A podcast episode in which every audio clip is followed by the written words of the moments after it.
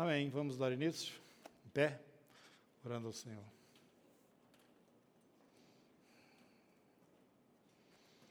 Senhor, muito obrigado pelo dia que o Senhor já nos concedeu até agora.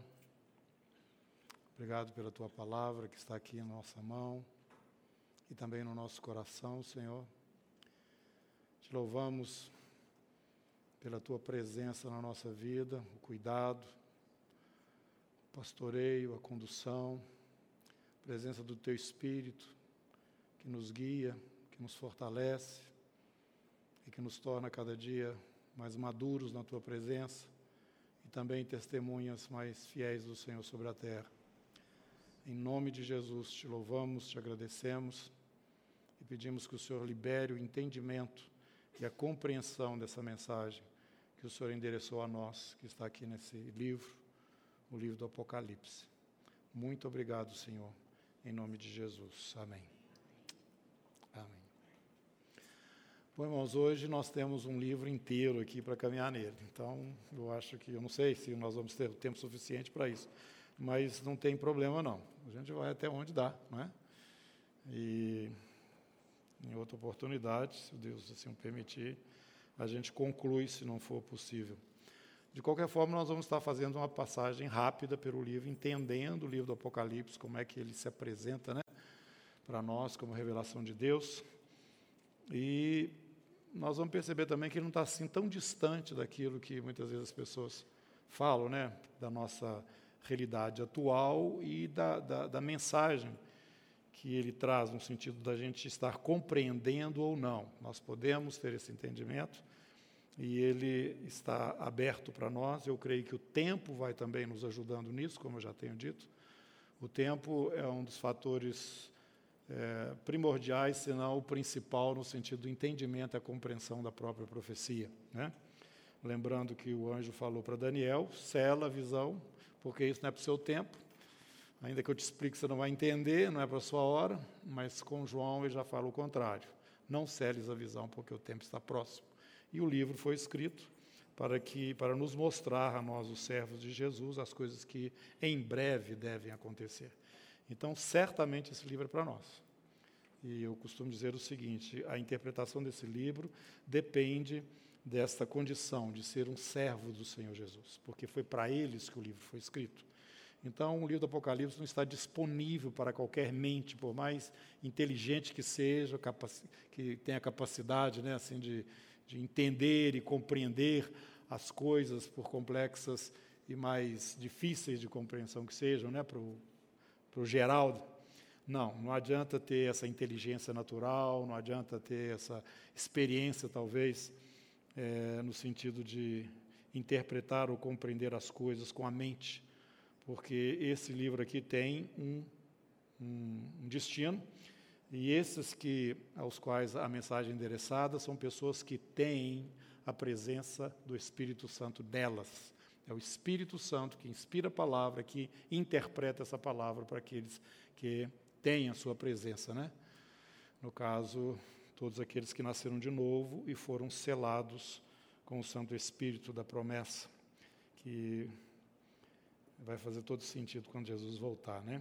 Os que têm vão subir com ele. Bom, esse livro foi escrito, então, o apóstolo né, que Deus usou para escrever o livro foi o apóstolo João. Já ministramos aqui quando falávamos sobre o livro de Atos e também as cartas de João, na sequência, a respeito, mais objetivamente, sobre as cartas de João. Né? No ano passado, nós mostrávamos que João estava numa ilha, a ilha de Patmos, que fica bem próximo ali da costa da Turquia da e da Grécia, e ele estava ali é, exilado por causa do nome do Senhor, por causa do testemunho do Senhor. Era um lugar de trabalhos forçados, ele não tinha expectativa de sair de lá nunca mais, já era bem velhinho. Mas acontece que houve uma mudança lá dos imperadores e ele foi livre. Ele pôde sair de lá e saiu com o Apocalipse escrito para aquelas igrejas que estavam logo de frente da ilha onde ele estava preso. É, que igrejas são essas? São um, grupo de igrejas ali na, na parte sudoeste da Turquia, e todas próximas. né? e era exatamente o campo de João. Ele estava estabelecido na cidade de Éfeso, que era a principal, mas ali em torno, próximo da cidade de Éfeso, tinha também todas essas outras cidades que nós temos aqui logo no capítulo 2 do livro do Apocalipse. E ele recebe ali, em Pátimos, essa visão, com a responsabilidade de transmitir o que ele estava recebendo para as igrejas que estavam ali, bem próximas, né? dava para ver assim, lá do outro lado, né? onde é que estava o continente da ilha, mas ele estava ali preso. Né? Mas ele sai com essa revelação e é muito interessante porque ele vai levando essa carta, é, ou essa carta, esse livro, né? Exatamente para essas igrejas as quais ele, nas quais ele já era conhecido como um apóstolo do Senhor. O último dos apóstolos, né, daqueles que andaram com Jesus, que ainda estava vivo na terra naquela época. Bom, então ele está aqui no capítulo 1, verso 4, dizendo: João, eu, né, o que está escrevendo, há sete igrejas que se encontram na Ásia. Graça e paz a vós outros da parte daquele que era, que é e que há de vir, da parte dos sete espíritos que se acham diante do seu trono e da parte de Jesus Cristo, a fiel testemunha. Logo na entrada do livro, você vai ver quem é que está enviando a revelação através de João para os servos de Jesus ali naquelas sete igrejas, que eram sete cidades, né? cada uma delas com a sua igreja. E nós temos aí o Pai, daquele que era, que é e que há de vir, os sete espíritos, aí o Espírito Santo de Deus e também Jesus Cristo, a fiel testemunha, primogênito dos mortos. Quer dizer, foi o primeiro que dentre os mortos ressuscitou já com o corpo glorificado, e também ele é o soberano dos reis da terra. Essa expressão ela é muito significativa, soberano dos reis da terra. Terra. Né? Então, no livro do Apocalipse, nós vamos ver aqui como que vai se fechando todo esse essa é, obra de Deus que vem através de Israel e na sequência, né, vem primeiro pelas nações, depois passa por Israel e chega na igreja. Aqui no livro do Apocalipse, esses três grupos se encontram. E aqui nós percebemos que é, essa relação né, de Jesus com a terra ainda, ela é muito clara. Você, a partir do, do capítulo 1, que você passa aí as páginas, você vai comigo lá na frente, no capítulo 5, e é o momento em que João está tendo a visão do trono de Deus e do que se passa ali, de onde desenrola toda a mensagem na sequência aí do livro do Apocalipse. Ele, no versículo 9, diz que lá na presença do Senhor, capítulo 5, verso 9, estavam entoando um novo cântico, e esse cântico dizia que o cordeiro era digno de abrir, de de tomar o livro, de abrir os selos, porque ele tinha sido morto, e com seu sangue ele comprou para Deus os que procedem de toda tribo, de toda língua, povo e nação, e para o nosso Deus os constituiu reino e sacerdotes, e reinarão sobre a terra. Então, essa visão que nós temos, a igreja do Senhor Jesus, né, que normalmente nos leva para o céu, ela é real, mas ela não é completa. A ideia de Israel, quando ele olha lá, só lá as promessas do Antigo Testamento, ela leva direto para o reino aqui na terra. Por isso eu já disse para vocês, é, o reino aqui na terra diz respeito mais a Israel do que à igreja. E nós vamos ver isso aqui no livro do Apocalipse, claro. Se não fosse Israel, não precisava de ter o reino. A promessa do reino é para o descendente de Davi, que vai ter um trono, por isso que também as pessoas tiveram uma certa dificuldade de entender Jesus como Messias, porque a figura que mais era mais clara para eles era desse rei que ia chegar. E Jesus chega, nasce numa manjedoura e tem aquela vida simples, né, ali no meio das pessoas. É, Nazaré, por ali, Galiléia, um lugar que era até certo ponto desprezado dentro da nação toda. E essa dificuldade então aconteceu. Mas é, é importante você notar que essas duas coisas, não só o céu, mas também a terra, estão vinculados é, nas promessas de Deus para aqueles que são dele, tanto da nação de Israel quanto a igreja. Né? Israel vai ter o reino aqui na terra, mas a igreja vai estar presente, reinando de uma forma bem especial durante este momento. E também nós vamos ver que esses israelitas que se mantiveram fiéis e que reconheceram logo a seguir Jesus como Messias de fato, eles vão herdar também essa bem-aventurança da glória né, eterna com o Senhor. Mas é importante a gente observar que é, uma coisa está mais ligada, a, por exemplo, no caso, a herança eterna, que os olhos não viram, nem ouvidos ouviram, que Deus tem preparado para aqueles que eu amo, pensar nas coisas que são lá do alto e não nas que são aqui da terra, né, onde Cristo vive, nós temos uma herança com Deus.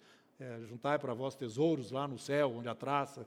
Tem esse espaço, Jesus foi preparar um lugar para nós. Mas a nação de Israel tem uma expectativa de promessa que está dentro do Antigo Testamento, que é objetivamente relacionada com a terra. Desde Abraão, Deus fala que vai dar para ele aquela terra. E na sequência ele diz que dele, né, do próprio Abraão, viria é, muitos reis, e claro, entre eles, dentro da nação de Israel, surge este que é Davi, do qual virá, dentro desse momento final, que nós já vimos isso lá no livro de Ezequiel, vai haver é, esse momento em que esse descendente de Davi vai estar reinando sobre toda a nação de Israel. Bom, esses dois focos são importantes, mas no primeiro momento nós vamos falar aqui da igreja. Isso é bom a gente lembrar porque esse é o primeiro momento né, no livro e ele é, mostra que Deus trata primeiro com a sua igreja. Tem nada aqui fora da igreja nesses capítulos aí 1 e 2. Ele está querendo mostrar e tratar com a sua igreja. Primeiro João vê Jesus de uma forma gloriosa, né? Ele cai no chão e Jesus fala para ele, para ele não ter medo, que Jesus é aquele que esteve morto, mas esse que estou vivo pelos séculos dos séculos. E verso 19, escreve, pois, as coisas que viste, as que são e as que hão de acontecer depois destas. E ele explica para João que as estrelas que ele vê na sua mão são sete anjos que são responsáveis por estas sete igrejas, às quais ele vai enviar a carta. Né? E os candeeiros, no meio do, dos quais Jesus estava andando, esses candeeiros representam própria, as próprias igrejas. Então, a administração, a, a, a direção da mensagem é a igreja. Então, o Senhor começa a falar a respeito de cada uma delas, qual a situação dessas igrejas, e vai falando para elas a necessidade de consertar uma coisa aqui, outra coisa ali, a condição daquela igreja na presença dele, quais objetivamente seriam as, as atitudes que precisam ser tomadas ali naquele lugar, e começa na igreja de Éfeso. E vai passando por Esmirna, Pérgamo, é, Tiatira, Sardes, Filadélfia Laodiceia. São estas as cidades ali próximas e as quais João estava levando né, a revelação do Apocalipse. Interessante notar que esta mensagem, ela era objetivamente, ela levantava objetivamente a situação do momento de cada uma daquelas, dessas igrejas. E é muito interessante porque já é uma revelação das coisas que hão de vir. Essas igrejas, naturalmente, elas servem para nós como é, referência né, ao longo de todo o período da história da igreja, para que nós possamos estar tomando conta de nós mesmos e nos policiando no sentido dessas coisas que foram negativas dentro dessas igrejas, e também lembrando das promessas que são feitas a cada uma delas. Então, é importante também notar que Jesus trata com essas igrejas de uma maneira assim, firme, muito firme, mas com essa autoridade de alguém que pagou com a sua própria vida o direito de estar na posição que ele estava. Né? E, então ele começa aí dizendo para Éfeso, uma igreja maravilhosa, a igreja onde João estava estabelecido. O apóstolo Paulo plantou ali é, um tempo atrás. E então o, o ponto principal ali que foi levantado pelo Senhor foi o primeiro amor. E é exatamente a mensagem que João insistentemente trazia para os irmãos. A gente pode ver isso pelas cartas e também pelo evangelho que ele escreveu nessa época também, porque ele escreve evangelho já em uma idade bem avançada. Pois bem, ele vai passando, né, depois de Éfeso, a igreja de Esmirna, que é a cidade de Esmir hoje, ali na Turquia, E a igreja ali estava vivendo debaixo de pressão, e o Senhor disse que essa pressão não estaria, estaria saindo imediatamente, ainda teria um período que eles estariam sendo provados ali. Mas em todas estas cartas, o Senhor vai mostrando o seguinte: quem tem ouvidos, ouça o que o Espírito está falando, preste atenção, tem uma promessa específica para aqueles que perseveram dentro daquilo que eu estou orientando, falando. O vencedor, ele vai herdar. Aí ele vai falando as coisas que, que ele tem preparado para aqueles que atentarem né, para as palavras que ele está dizendo a cada uma dessas igrejas. E historicamente também nós percebemos que cada uma dessas igrejas, elas representam um período da história. Né? Éfeso, a igreja primitiva, na sequência Esmirna, né? na sequência é, Tiatira, e Pérgamo, depois Tiatira, e chega no momento que nós estamos vivendo. Eu creio que vocês se lembram que uma das características que nós falamos aqui, que é um dos sinais é, que precisamos prestar atenção da manifestação aí, a volta, o, o arrebatamento da igreja, né? que seria o que Paulo falou, a apostasia e o homem da iniquidade. É, a igreja que representa nosso, os nossos dias é exatamente a igreja de Laodiceia, a última delas. E é uma igreja que encaixa dentro da apostasia de uma forma assim, muito clara. Só um exemplo para vocês. Abrem aí e me acompanhem na igreja de Laodiceia, a partir do capítulo 14, versículo 14 do capítulo 3. A igreja em Laodiceia escreve: Estas coisas diz o Amém. Jesus é o, é o assim seja, né? De Deus. A testemunha fiel e verdadeira, o princípio da criação de Deus. Toda a criação, ela vem à luz a partir da pessoa de Jesus. Conheça as tuas obras, que nem és frio nem quente. Quem dera fosses frio ou quente. Será que não é isso que nós estamos vendo? A cristandade, de uma forma geral, hoje? Assim, porque és morno, não és quente nem frio, estou a ponto de vomitar-te da minha boca. Pois diz: Estou rico, bastado, não preciso de coisa alguma, e nem sabes que tu és infeliz, sim, miserável, pobre, cego e nu. Aconselho-te que de mim compres ouro refinado pelo fogo para te enriqueceres. O que, que é isso? É, vocês precisam de, de, de tribulação. Esse fogo que prova, né? Para estar tá precisando chegar em vocês, para que vocês possam ser ricos. Vocês precisam de vestiduras brancas para vocês vestirem, vestirem porque a roupa de vocês já está toda suja. Não é? E a, a ação do, do, de, dessa purificação também na, na, na igreja tem que acontecer a fim de que não seja vista vergonha da tua nudez, e também colírio para ungir os olhos, a fim de que vejas. Então, na verdade, a igreja ela estava, ela estava cheia de, de um convencimento, né, que na verdade era um, uma, uma visão falsa dela própria. Ela estava achando que estava abafando, quando na verdade ela estava realmente por fora daquilo que era a, a vontade de Deus. Quando a gente olha a carta de Esmirna, a gente vê uma igreja debaixo de uma opressão e perseguição. O Senhor fala para ela o seguinte: olha aqui, no capítulo 2, versículo 9: Conheça a tua tribulação, a tua pobreza, mas tu és rico. E a blasfêmia dos que a si mesmos se declaram judeus e não são, sendo antes sinagoga de Satanás. Era um grupo que também pressionava os irmãos ali na cidade de Esmirna. Então, gente, é, eu queria aproveitar esse conceito, né, que nós já temos logo na entrada do livro do Apocalipse, da tribulação vinculada ao testemunho que a igreja precisa dar. E Jesus traz isso com muita é, força, né? Primeiro, ele não admite que na igreja haja contaminações, nem mundanismo, que vem pela doutrina de Balaão, e o outro lado, que nós não temos uma definição muito clara, que é o, os, os nicolaítas que era um grupo que alguns irmãos entendem que estavam querendo controlar a igreja, dominar a igreja. E hoje nós entendemos isso, que é essa organização dentro das igrejas cristãs que separa o povo do, dos leigo, do, do clero. Né? Essa história de leigo e clero. Quer dizer, isso não é bíblico, isso está errado, isso é uma forma de controle a partir, vamos dizer, da religião do povo quando na verdade todos nós somos feitos sacerdotes e reis. É o que a palavra de Deus fala. Né? Então, essa visão dos nicolaítas pode estar também vinculada às doutrinas que surgiam naquela época do gnosticismo, que estava começando a entrar dentro da igreja. Mas, de uma forma muito clara, nós percebemos que Jesus está falando para essas igrejas aí, vocês andam na linha, nem para lá nem para cá. É o lado da heresia. A heresia, normalmente, ela vai para o lado da religiosidade excessiva, ou então ela vai para o lado da libertinagem. Né? Nem liberalidade mais, é libertinagem. Né?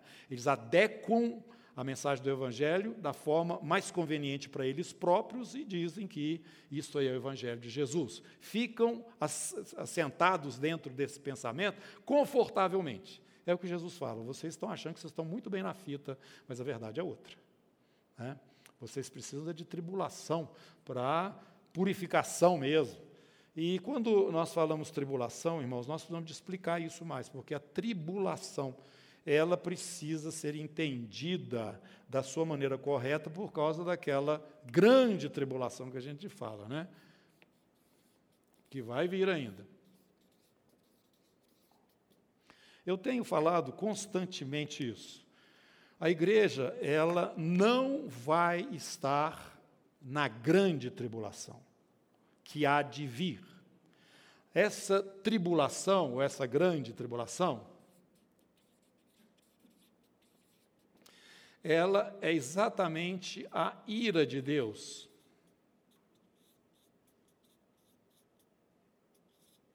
Que Paulo nos fala lá em Tessalonicenses e que vem de uma forma muito clara nas seis, é, seis flagelos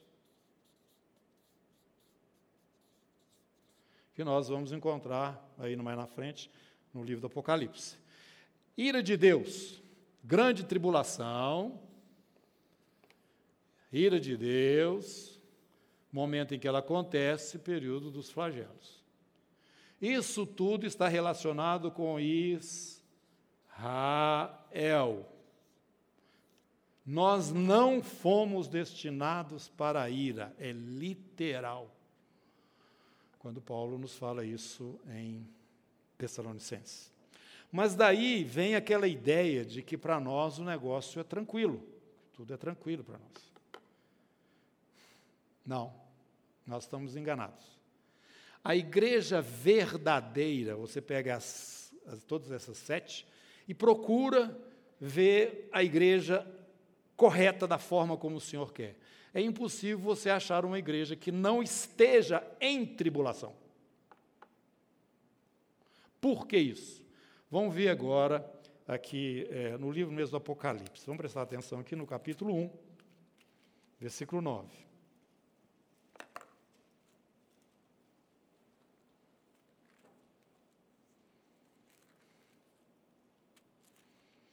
Eu, João, irmão vosso e companheiro na tribulação, no reino e na perseverança em Jesus Achei-me na ilha chamada Pátimos por causa da palavra de Deus e do testemunho de Jesus. Jesus fala isso para nós: no mundo vocês vão ter facilidades. É só você falar meu nome que as coisas ficam fáceis para vocês. Não. Vocês serão perseguidos por causa do meu nome. O mundo não ama vocês, pelo contrário, ele odeia vocês. Não existe compatibilidade da igreja com o mundo, não existe isso. Talvez quando nós nos sentimos assim muito confortáveis, é, pode ser que a gente está mais para Laodiceia do que para uma igreja de Filadélfia ou igreja de Esmirna. Que, na verdade, estavam sofrendo oposição forte, mas estavam provadas diante do Senhor. Então, irmãos, nós temos que ter isto em mente. Todos os que querem, Paulo escreve isso, todos os que querem viver uma vida piedosa em Cristo Jesus, uma vida cristã, como ela realmente tem que ser vivida, sofrerão perseguições. Ou você está tendo essa perseguição de uma forma assim é, clara, visualmente clara, onde você está, por conta de várias situações, pessoas, coisas assim, que você pode entender isso com facilidade, ou você está sofrendo uma, uma resistência espiritual que você não sabe definir claramente. Paulo fala a respeito do dia mal, não é? Você está firme no dia mal. Você tem que ter a sua fé ali, o escudo da fé, a coraça da justiça, porque nós vivemos em contínua luta, em contínua tribulação, neste sentido de que nós não somos daqui e o príncipe deste mundo não vai nos dar trégua. Na verdade, somos nós que somos os representantes de um reino que vai ser estabelecido plenamente na terra e somos um espinho na carne para ele. Ele está querendo dizer para nós o seguinte: some daqui, desaparece daqui, que vocês estão me atrapalhando. E nós dizemos para eles é o contrário: você que some daqui, porque você já não tem mais autoridade. Jesus já venceu você na cruz e você já não tem mais esse poder que você tinha. Acabou. E o povo de Deus vai dominar sobre a terra e você vai ser lançado fora. Essa é a luta constante da igreja, o tempo todo. Se você vive integralmente essa realidade, irmãos, você já está na tribulação. Quando você entra na vida cristã, quando você nasce de novo, começa essa luta. Essa luta primeiro está dentro de nós, não é isso? A nossa própria natureza. Essa luta está com o nosso adversário, o diabo, especialmente. Não nos deixe cair em tentação, mas livra-nos do diabo. O mal aí é o diabo. E outra coisa, nós lutamos contra o sistema, o mundo, da forma como ele está, porque ele é um sistema injusto. Então, esta situação faz com que a igreja esteja inserida em tribulação. Tá? Então, eu queria explicar isso, mas isso não é a grande tribulação, que tem um tempo específico, definido na Bíblia, e nós vamos ver hoje, que diz respeito ao povo de Israel. Então, é, nós vamos continuando aí, o Senhor traz essas, a mensagem para o seu povo. Nós já falamos também, o Senhor começa tratando com o seu povo sempre. Ele não mistura o povo dele com os demais, nem mesmo na questão da disciplina. O Senhor nos separa dos demais, nos disciplina como filhos que somos, depois ele trata com os outros que não fazem parte da família dele. É essa a maneira como o Senhor vai nos mostrando na palavra toda, né? Aqueles que foram feitos sacerdotes e reis são aqueles que receberam o Senhor Jesus em suas vidas, nasceram de novo e se tornaram então parte é, deste povo que é o povo de Deus. No capítulo 4, você vai ver aí, terminou a mensagem para as igrejas, agora João é levado até os céus.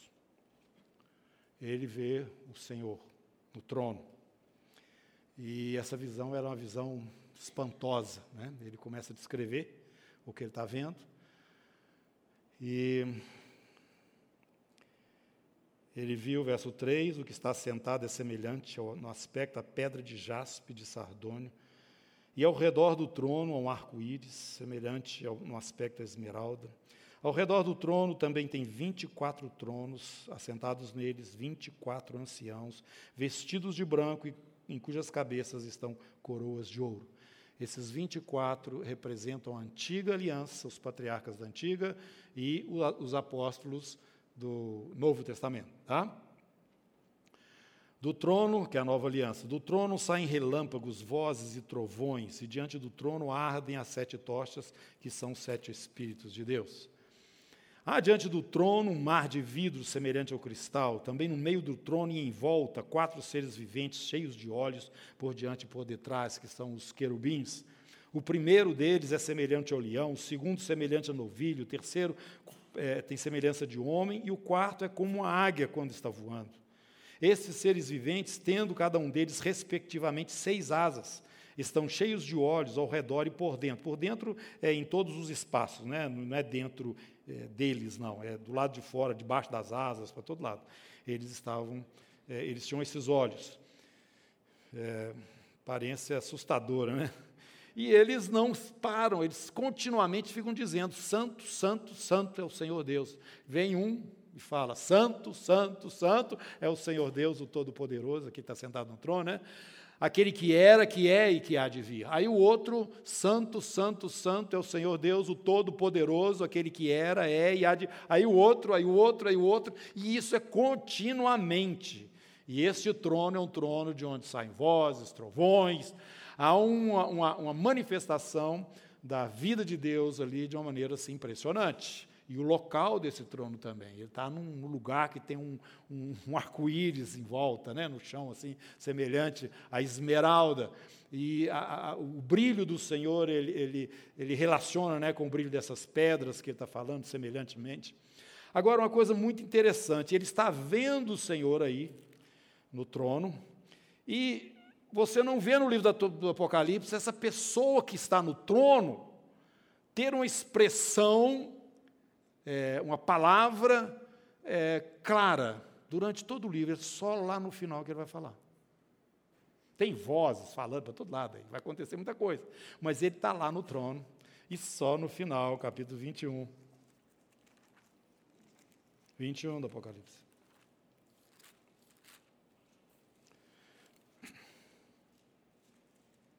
Versículo 5. E aquele que está sentado no trono, disse, agora ele falou.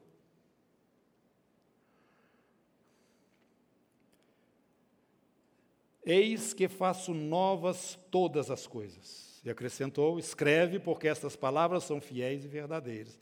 E falou ainda: tudo está feito. Eu sou o Alfa e o Ômega, o princípio e o fim. Eu, a quem tem sede, darei de graça da fonte da água da vida. O vencedor herdará essas, herdará essas coisas, e eu lhe serei Deus, e ele me será filho. Quanto, porém, aos covardes, incrédulos, abomináveis, assassinos, impuros, feiticeiros, idólatras, mentirosos, a parte que lhes cabe será no lago que arde com fogo e enxofre, a saber, a segunda morte. Isso é interessante, né? Ele vê o trono, vê aquele que está no trono, vê os, os seres viventes é, se expressando diante do trono. E tem um momento especial ali em volta do trono que dá sentido a todo esse foco né, que é, é, ele, quando escreve, está dando à visão do trono. No versículo é, 10. Os 24 anciãos prostrar-se-ão diante daquele que se encontra sentado no trono, adorarão o que vive pelos séculos dos séculos, depositarão as suas coroas diante do trono. Coroa é honra. Eles transferem, eles reconhecem que a honra que tem pertence ao Senhor. Né? E eles dizem o seguinte: Tu és digno, Senhor e Deus nosso, de receber a glória, a honra, o poder, porque todas as coisas tu criaste Sim, por causa da tua vontade vieram existir e foram criadas. Por isso eu digo, irmãos, que todo homem, né, ele, ele precisa, independente de ser cristão ou não, ele precisa de entender essa relação criador e criatura. Quando nós começamos a perceber que a nossa existência é, é, é, é em decorrência da vontade de Deus, você se situa melhor. Resolve um tanto de problema que normalmente está na cabeça de muita gente. Mas depende desta liga, esse entendimento dessa ligação. Eu fui feito. Eu fui projetado. Eu fui pensado. Eu não aparecia que tem um Criador. Por isso eu quero dizer que nessa condição, qualquer homem pode se apresentar diante de Deus. Qualquer homem.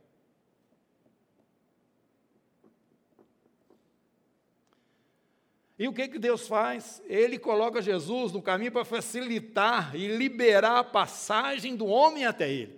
Mas, como criatura que somos, conscientes dessa verdade, você pode chegar diante de Deus e pleitear como homem as coisas que são relacionadas com a sua pessoa e que foram dadas naturalmente pelo próprio Deus. Deus fala isso para Jó: Ô Jó, cinge o teu lombo como homem e vem conversar comigo.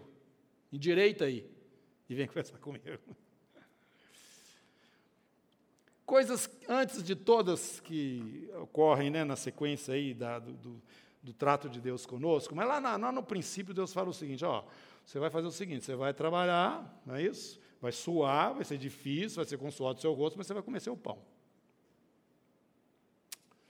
Hoje, nós estamos vendo muitos que não estão tendo esta esse, esse privilégio, vamos dizer assim. Né? Eles não têm no pão, não. Estão suando, trabalhando, e o pão vem quando vem, faltando. é, são coisas, irmãos, que eu, eu digo assim, não, há, não tem lei humana que, que, vá, que vá passar por cima dessas coisas, porque tem uma lei de Deus lá relacionada com o homem, lá de trás. Entendeu? Não pode ter lei nenhuma que violenta essas coisas.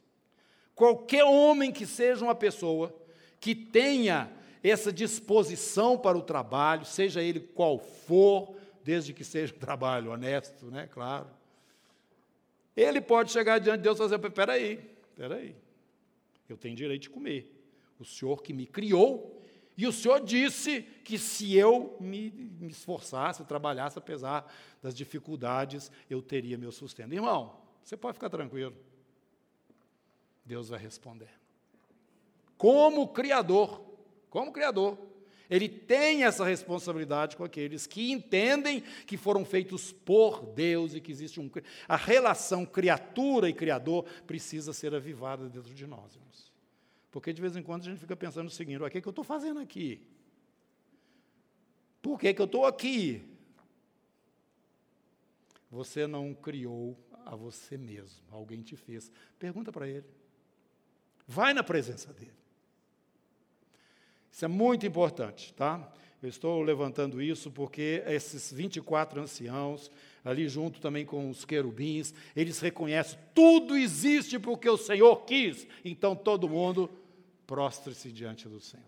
Então, essa é a visão do trono, coisa maravilhosa. Na sequência dessa visão, ele vê um fato ocorrendo ali no trono, diante do trono. Ele vê que aquele que está sentado no trono tem um livro, um rolo na sua mão. E esse rolo tem sete selos, fechado com sete selos. E aquele rolo traz uma, uma, um, um sentimento muito forte nos céus, porque as pessoas, é, todos que estão ali presentes, percebem que aquele que esse rolo não pode ser aberto e ele precisa ser aberto. Esse rolo é um documento, irmãos. Ele precisa ser aberto mas ele não pode ser aberto porque não tem ninguém que tem a altura suficiente, a dignidade né, necessária, ou sei lá como é que eu posso dizer, é, não estão, é, não são capazes de abrir esse documento. E isso provoca uma consternação muito grande, principalmente em João. Então, isso já nos faz entender que aquele documento diz respeito aos homens de uma maneira muito forte. E hoje nós sabemos que não só os homens, mas também toda a criação. Aquele documento tem a ver com o problema que nós vemos hoje, que é o pecado que entrou no mundo e trouxe essa condição de escravidão da própria natureza e também do homem. E esta situação não pode ser mudada. Não tem jeito de mudar isso. Então, aquele documento, dentro daquele documento estão coisas que estavam naturalmente relacionadas com a criação de Deus, dentro do propósito de Deus, mas essas coisas não podiam mais acontecer por causa do pecado. E João fica terrivelmente angustiado com aquilo, chora, até que um dos anciãos diz para ele: Não, para, não precisa chorar. Ele olhou e viu um cordeiro aparecendo, um cordeiro com o pescoço cortado. E ele é apresentado então desta forma aí diferenciada.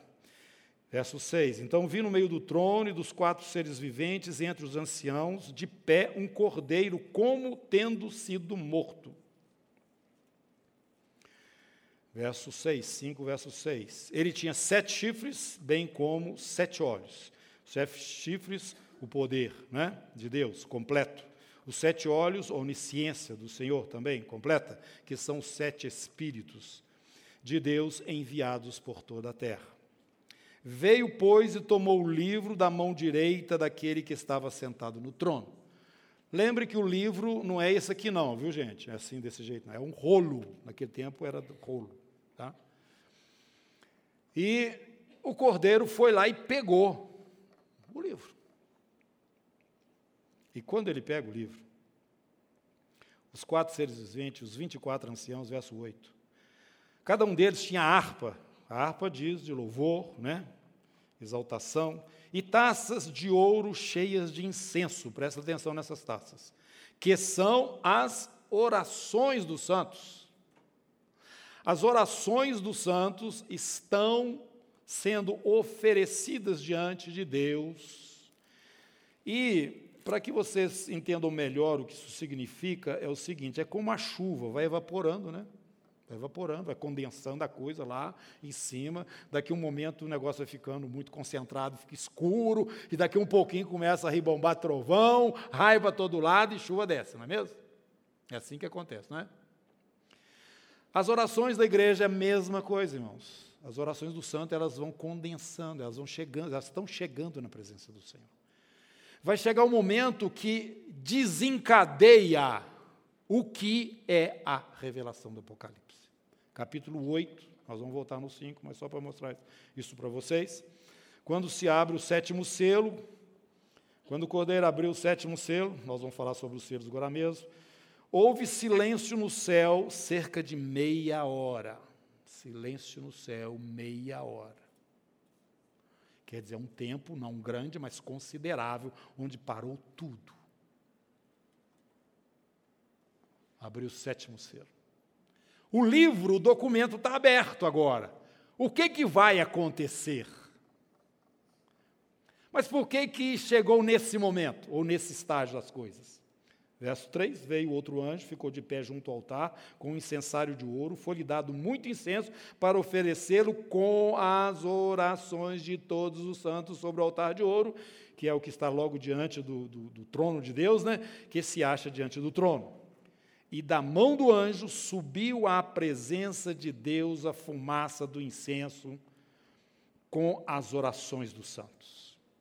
E o anjo tomou o incensário, encheu do fogo do altar, atirou na terra, houve trovões, vozes, relâmpagos e terremoto. Então os sete anjos que tinham sete trombetas prepararam para tocar. Agora a coisa já deslanchou. Nós vamos chegar no capítulo 8, eu vou mostrar isso para vocês. Mas o que promove estas coisas, o que faz as coisas derramarem, acontecerem, é esse, essa, esse condensar. Né? Chega no momento que chegou no limite. E o limite, né, diante do Senhor, provoca uma mudança.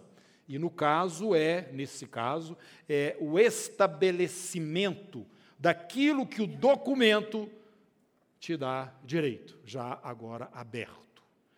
Então o cordeiro pega o, o, o, rolo e o céu inteiro vem abaixo. Não é só os 24 anciãos e os, e os, e os seres viventes, não. E olha o que, que aconteceu aqui, verso 7. Veio, pois, tomou o livro da mão direita daquele que estava no, no trono, sentado no trono. Quando tomou o livro, os quatro seres viventes, os 24 anciãos, prostraram-se diante do, do, cordeiro, tendo cada um deles, já já li isso aí, verso 9, e entoavam um novo cântico, dizendo: Digno és de tomar o livro. Esse cordeiro aí pode tomar o livro. Por quê? Você pode tomar o livro, abrir os selos, porque você morreu e com o teu sangue você comprou para Deus os que procedem de toda tribo, língua, povo e nação. Já tínhamos lido aqui para mostrar a relação nossa aqui com o reino na terra, né? E para o nosso Deus nos constituíste reino e sacerdotes e reinarão sobre a terra. Tu podes abrir esse livro, porque você pagou o preço necessário para que isso acontecesse.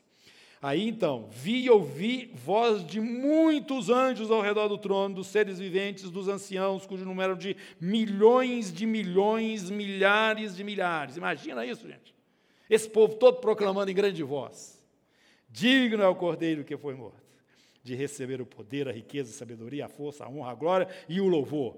Então vi que toda criatura, não é só lá no céu, não, sobre a terra, debaixo da terra, sobre o mar, e tudo quanto neles há, toda a criação de Deus, porque aquele documento diz respeito à criação, estava dizendo: aquele que está sentado no trono, esse que está aí com o livro na mão, né, que o cordeiro pegou, e ao cordeiro seja o louvor, a honra, a glória e o domínio pelos séculos dos séculos. Os quatro seres viventes respondiam: Amém. Também os anciãos prostaram-se e adoraram. Gente, imagina um pouquinho essa cena. Milhões, anjos, querubins, serafins, todo mundo lá, e não só lá, toda a criação glorificando o Cordeiro. Ele foi achado digno, ele pode abrir o livro. Romanos 8, nós já lemos aqui, esses, eh, na carta aos Romanos, Paulo, no capítulo 8, principalmente, ele fala, traz assim, algumas revelações preciosas. Né? E aqui ele mostra a criação, nós já vimos aí, a partir do verso 17. Ora, se somos filhos, somos também herdeiros, herdeiros de Deus e co-herdeiros com Cristo. Se com ele nós sofremos, olha a tribulação aí dos cristãos, também com ele seremos glorificados. O apóstolo Pedro fala: quando você estiver sofrendo por causa das suas coisas erradas que você está fazendo, você precisa ter vergonha na cara e parar de fazer isso. Isso aí foi um parênteses que eu coloquei. Mas ele fala o seguinte: quando você estiver sofrendo por causa do nome de Jesus, fica alegre. Bem-aventurado, Jesus falou, quando vocês forem perseguidos, injuriados, por causa do meu nome, grande é o vosso galardão nos céus. Meus irmãos, aquilo que é o fogo que a Laodicea está precisando porque isso acumula para nós, nesse momento da manifestação do reino, honra, glória.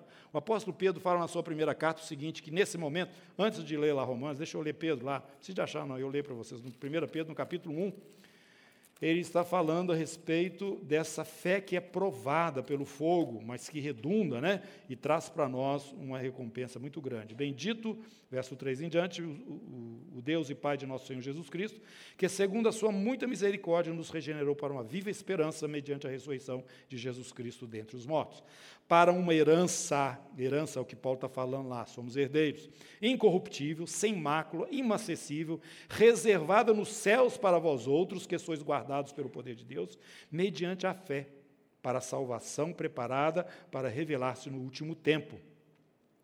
Nisto exultais, embora no presente, por breve tempo, se necessário, sejais contristados por várias provações para que, uma vez confirmado o valor da vossa fé, muito mais preciosa do que o ouro perecível, mesmo apurado por fogo, redunde em louvor, glória e honra na revelação de Jesus Cristo, no retorno, quando ele voltar. E é o que Paulo está falando aqui. Nós somos filhos, somos também herdeiros, herdeiros de Deus, co-herdeiros com Cristo, de todas essas maravilhas. Se com ele sofremos, também com ele seremos glorificados. Porque para mim tenho por certo que os sofrimentos, a tribulação do tempo presente não podem ser comparados com a glória a ser revelada em nós. A ardente expectativa da criação aguarda a revelação dos filhos de Deus. Nós já vimos isso aí, o arrebatamento, o momento em que o Senhor há de nos transformar, nos dando, nos dando um novo corpo, encontrando com Ele nos ares. Neste momento, a própria natureza vai estar sendo livre da condenação ou dessa pressão que está sobre ela que nós vamos ver na sequência, dentro do milênio, a Terra vai ser um paraíso. Por quê? Porque Jesus abriu o livro. Aquele que tirou essa, essa opressão de sobre nós. O único que podia fazer isso, e ele fez isso com o seu próprio sangue. Satanás ofereceu tudo para ele e falou: Não. Se você prostrar me adorar, eu te dou tudo. Jesus, não. Só o Senhor teu Deus adorarás e a ele darás culto. Jesus continua o seu caminho, assume realmente a condenação que cada um de nós merece e pagou ali na cruz o pecado de toda a humanidade. Por um, o pecado entrou na raça humana. E dessa turma toda, em Jesus, Deus traz cura e libertação plena. Então, por isso que o cordeiro está sendo honrado, por isso que o cordeiro está sendo exaltado ali, porque ele abre o livro, ele nos dá herança nas promessas de Deus, essa herança que nós já vimos tanto Pedro quanto Paulo falando aí para nós, que nós temos, né, diante do Senhor. Pois bem, esta é a visão maravilhosa que nós temos aí no capítulo 5. A partir daí começa então a descrição dos selos.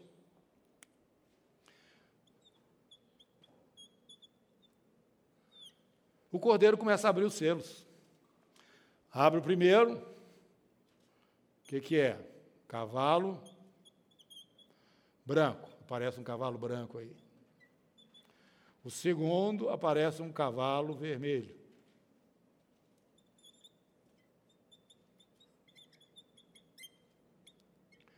O terceiro aparece um cavalo preto e depois o amarelo, ou esverdeado. Amarelo.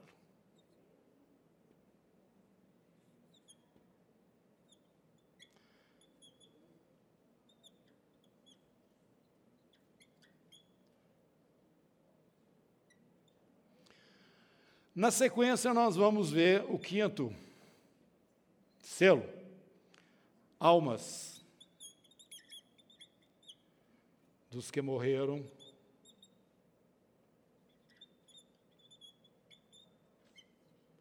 dos mortos debaixo do altar.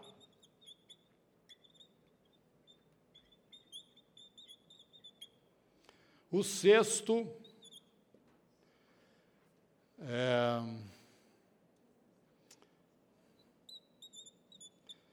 a volta de Jesus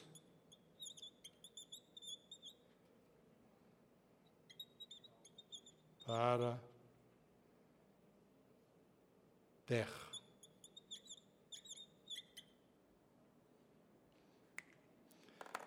Vamos entender isso aí.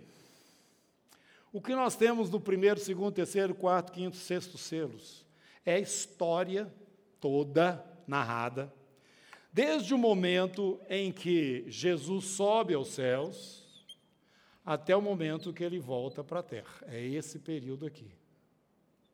Todo. A era da igreja. Não, não é da igreja só não. É... Não, não vou botar era aqui não, porque vai confundir.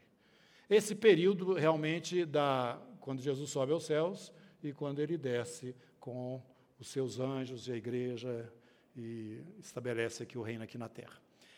O primeiro, segundo, terceiro, quarto, quinto, sexto selos mostra exatamente esse período todo. Primeiro cavalo, cavalo branco. O evangelho do Senhor Jesus começa a correr a terra inteira. Tá? Esse cavalo branco aí que alguns falam que é o anticristo. Não dá para ser o anticristo, não, viu, gente? E vai nos explicando todo esse período, como que ele será, o que, que são os, os, os fatos né, principais ou, ou os temas desse, desse período. Cavalo branco, o evangelho andando em todas as nações, depois que Jesus sobe aos céus, ide por todo mundo, pregar o evangelho a toda criatura, não é isso?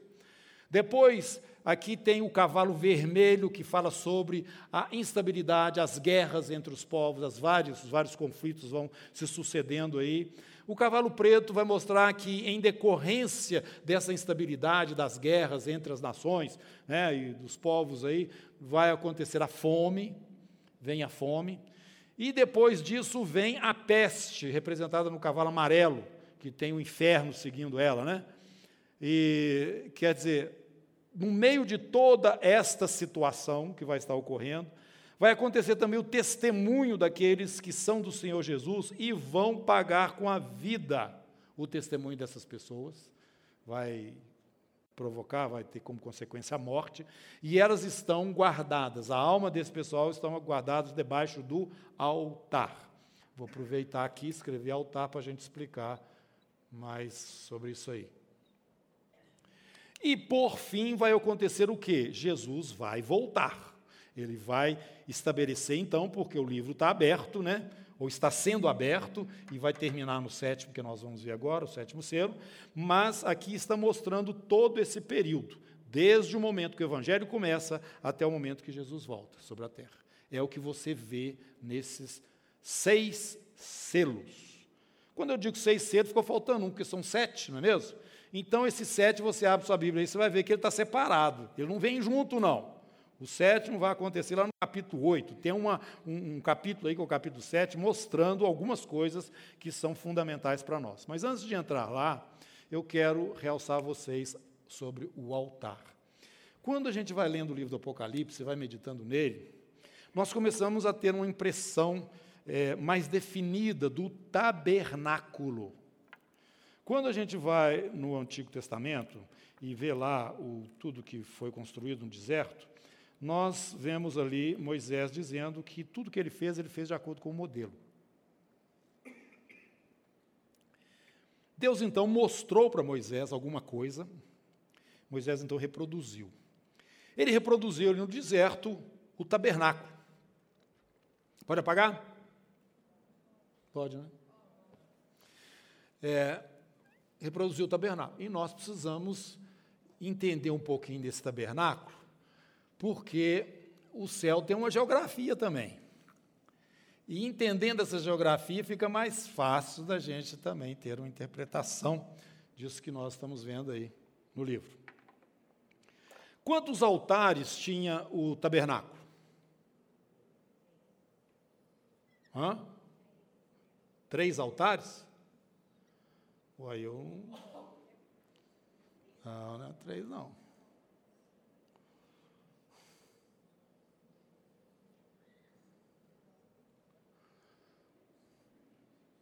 Gente, quantos altares tinha lá? O, o quê?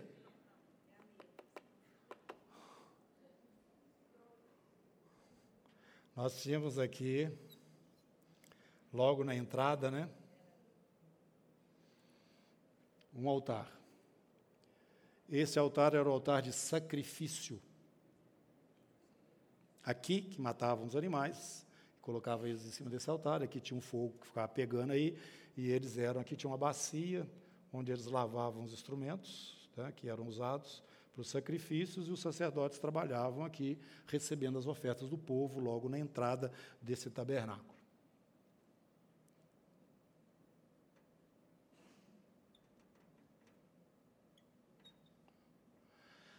Agora, é, essa parte aqui toda era aberta céu aberto. Agora tinha uma outra parte, que é essa aqui, que era, era a nave, ou o santuário. Vou escrever aqui santuário.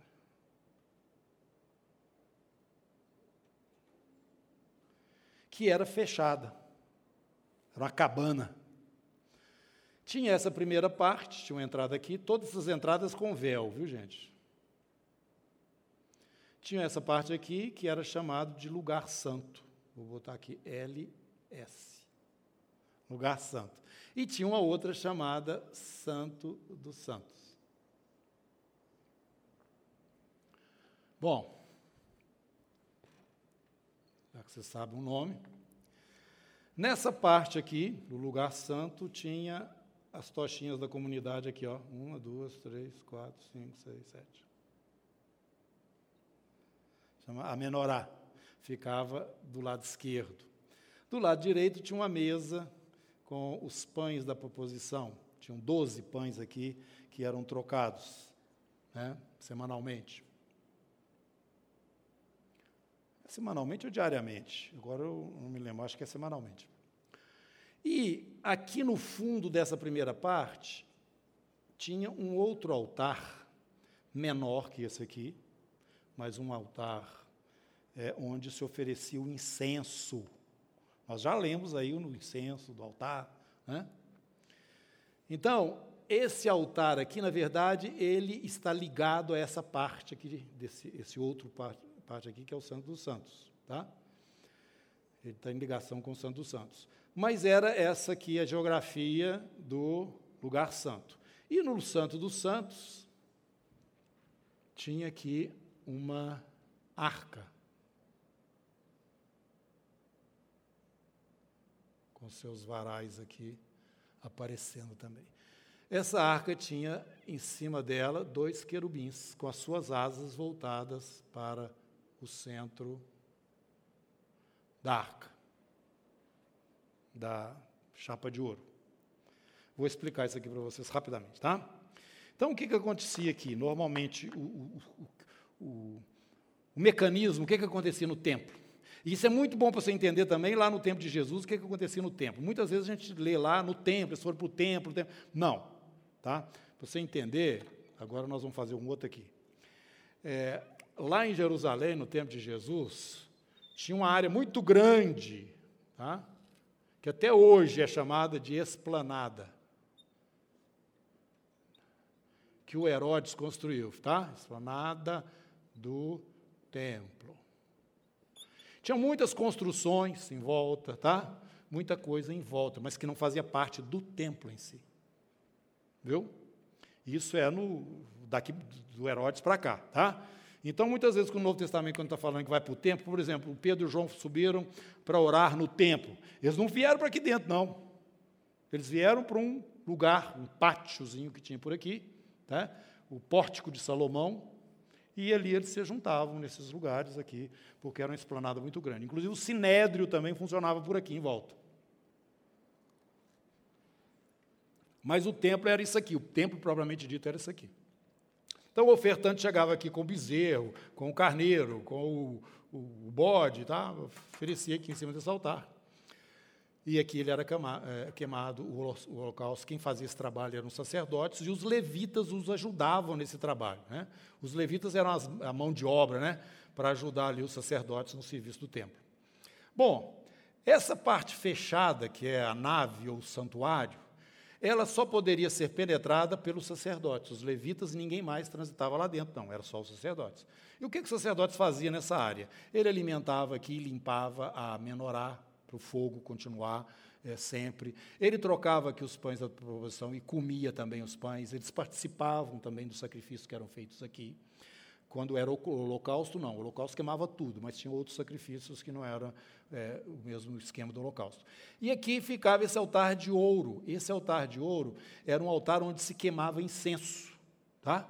O incenso era eles queimavam o incenso aqui, o incenso então subia na frente dessa outra parte que era o Santo dos Santos, onde estava a arca, e onde a presença de Deus, presença de Jeová,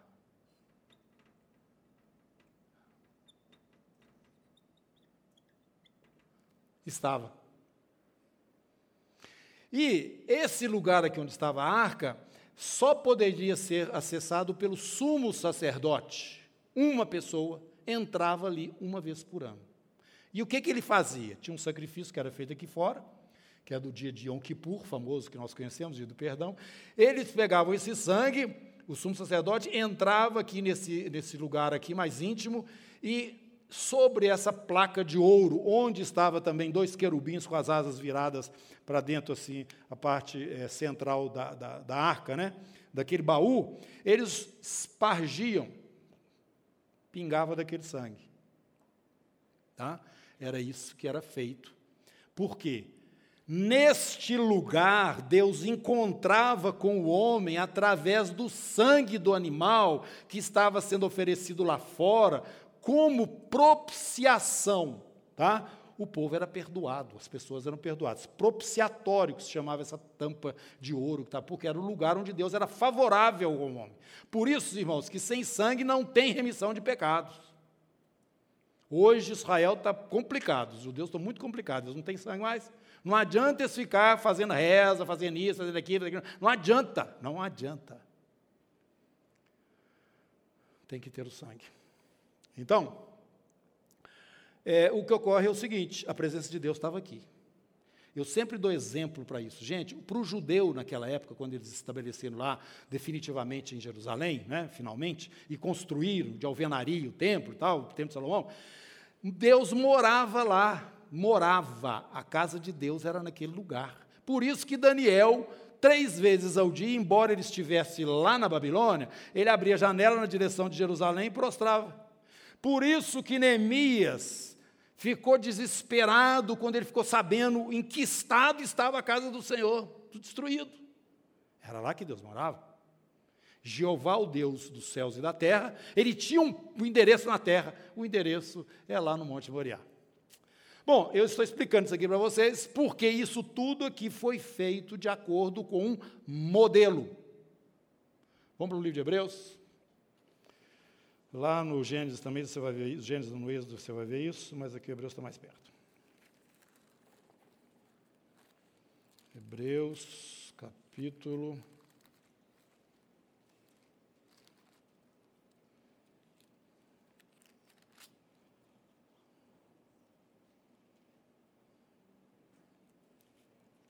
Capítulo 8.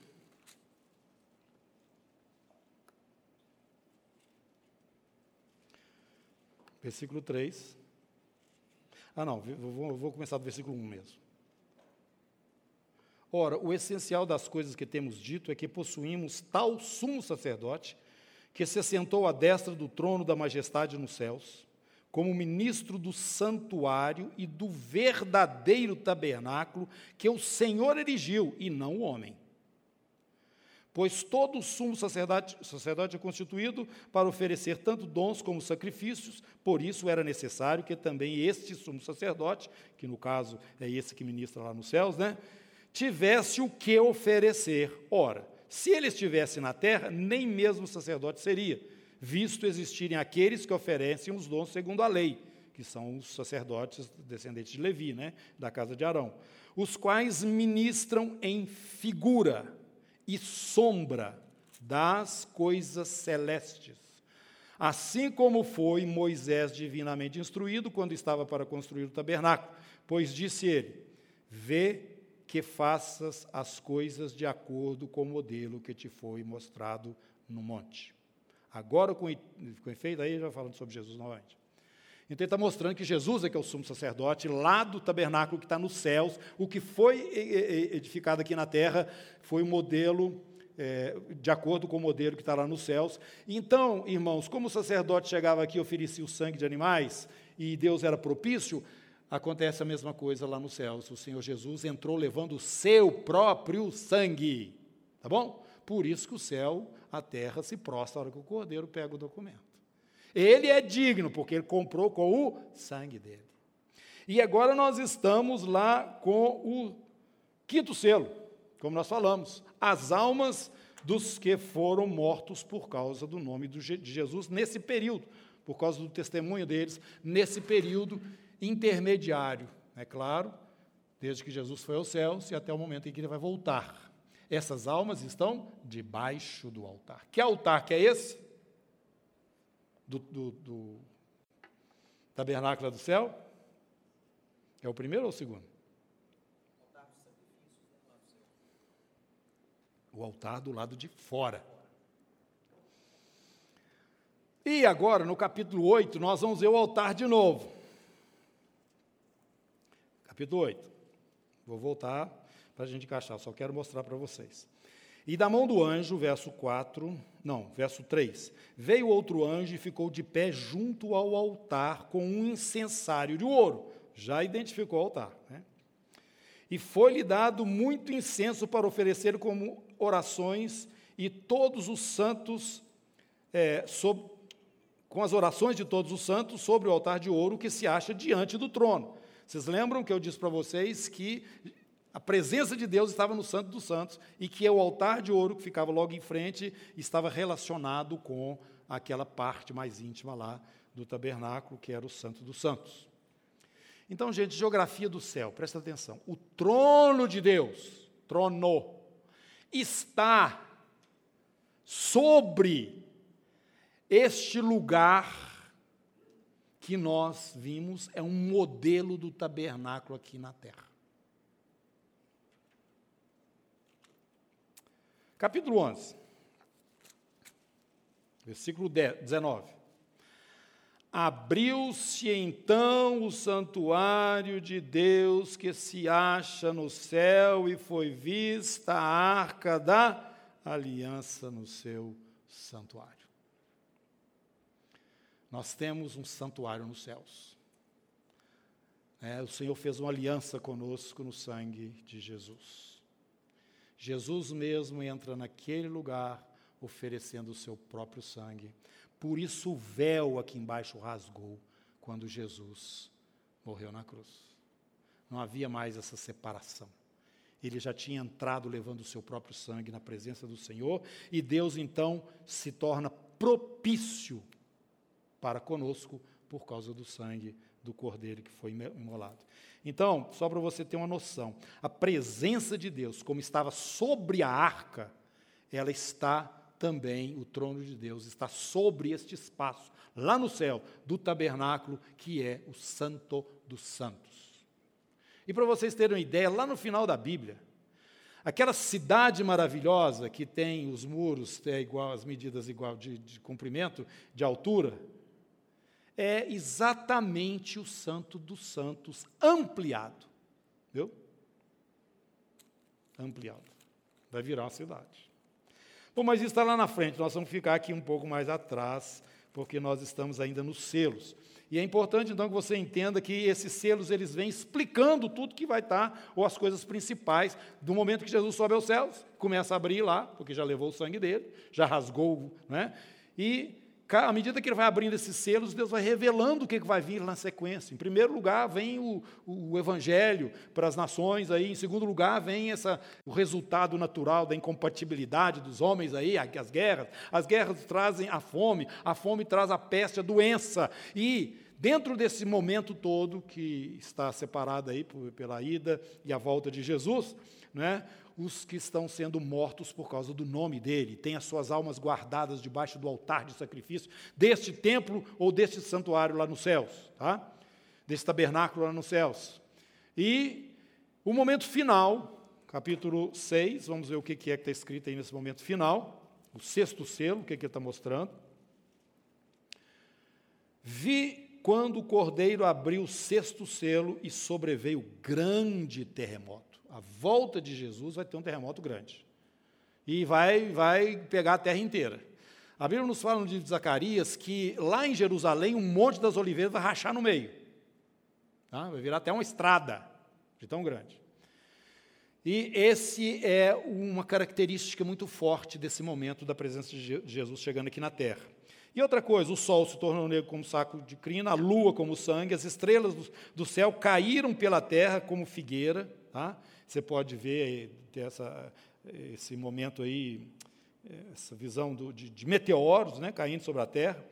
E é a mesma coisa quando uma figueira é abalada por vento forte e deixa cair os seus figos verdes. Isso tudo é um, um pano de fundo do momento em que Jesus está voltando. O céu recolheu-se como um pergaminho, quando se enrola, os montes e as ilhas foram movidos do seu lugar, tal, tão grande é esse abalo que a terra sente. Os reis da terra, os grandes, os comandantes, ricos, poderosos, escravos de todo o livro, se escondem nas cavernas e nos penhascos dos montes, e literalmente estão dizendo: Caí sobre nós, escondei-nos da face daquele que se assenta no trono e da ira do cordeiro. Porque chegou o grande dia da ira deles e quem é que pode suster-se? Então, você está vendo o sexto ser Jesus voltando à terra. É isso que a abertura do livro vai provocar. Tá? E nós vimos toda essa descrição do que estará realmente, de fato, acontecendo até que Jesus pise na terra nesse momento. Na, no capítulo 16, vocês vão ver aí, repetindo, capítulo 16, no sétimo flagelo, o sétimo flagelo é o final da ira de Deus já acontecendo, quer dizer, Jesus está chegando nesse momento. Olha o que está escrito, verso 17: Derramou o sétimo anjo a sua taça pelo ar, saiu grande voz do santuário, do santuário, não é do lado, não, tá? Do altar, não. Do lado do trono, não. O trono está do lado, não, o trono está em cima. Como eu já expliquei para vocês aí. Derramou o sétimo anjo a sua taça pelo ar, saiu grande voz do santuário, que está debaixo do trono, dizendo: Feito está. Sobrevieram relâmpagos, vozes, trovões, ocorreu grande terremoto, como nunca houve igual desde que a gente sobre a terra, tal foi o terremoto forte e grande. É o mesmo fato que está lá relacionado, é, é relatado no, no sexto selo. A grande cidade se dividiu em três partes, caíram as cidades das nações, lembrou-se Deus da grande Babilônia para dar-lhe quadros do vinho do furor da sua ira, todas as ilhas fugiram, os montes não foram achados, Olha aí como é que foi repaginada né, a geografia da terra. Também desabou do céu sobre os homens grande saraivada, com pedras que pesavam cerca de um talento, 45 quilos. É o que nós vimos lá, a figueira sendo chacoalhada, né? E por causa do flagelo da chuva de pedras, os homens blasfemaram de Deus, por do seu flagelo era sobremodo grande. No capítulo 19, vocês vão ver a mesma coisa acontecendo, Jesus voltando. Capítulo 19, verso 11. Eu vi o céu aberto e eis um cavalo branco. Seu cavaleiro se chama fiel e verdadeiro e julga e peleja com justiça. Não é o que o pessoal estava falando, esconder, esconde-nos, caem os montes sobre nós, esconda-nos deste que está chegando aí. Não foi isso? Nós vimos lá? Então, é o mesmo momento descrito várias vezes dentro do livro do Apocalipse. E nós vamos agora colocando uma coisa sobre a outra e vamos entendendo melhor todo esse panorama que nos é mostrado como revelação de Deus da vinda do Senhor Jesus. Mas, como eu disse, irmãos, é, o sexto selo está separado do sétimo selo. O sétimo selo, na verdade, eu diria, que é o apocalipse de fato. O sétimo selo vai mostrar o que vai estar acontecendo exatamente no momento que o Senhor estiver voltando para a terra. Por isso, ele vem separado. Por isso, você tem os seis selos contra a história geral, até a vinda de Jesus, mas o sétimo é aquele esse momento final separado para ser explicado e mostrado de uma forma bem mais nítida. Sétimo selo é aberto. Quando o sétimo selo é aberto, aí então de fato o livro está todo aberto. Se o livro está todo aberto, agora tem que fazer valer aquilo que ele traz como é, é, autorização. Né? Você agora pode usar da herança de uma forma completa. O livro já foi aberto totalmente. Agora não pode haver mais demora. Capítulo 10, lá na frente, você pula lá para frente. Nós vamos fazendo esse, essa caminhada aí para vocês aí relacionando tá? as coisas no Apocalipse. Capítulo 10. Vi outro anjo forte, descendo do céu, envolto em nuvem, com um arco-íris por cima da sua cabeça, o rosto como o sol e as pernas como colunas de fogo. Ele traz a representação do trono. Tinha na mão um livrinho que? Aberto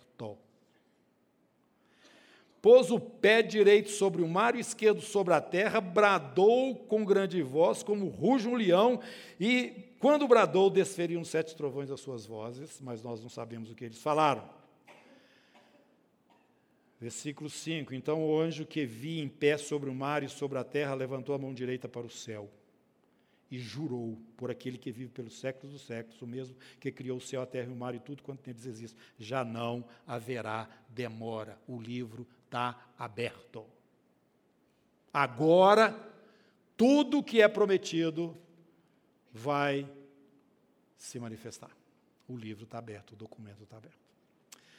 Bom, irmãos, então nós vamos entrar nesse momento que é relatado a partir do capítulo 8. Mas, quando o livro, quando o selo é aberto, né, o sétimo selo, e consequentemente o livro já está totalmente desimpedido.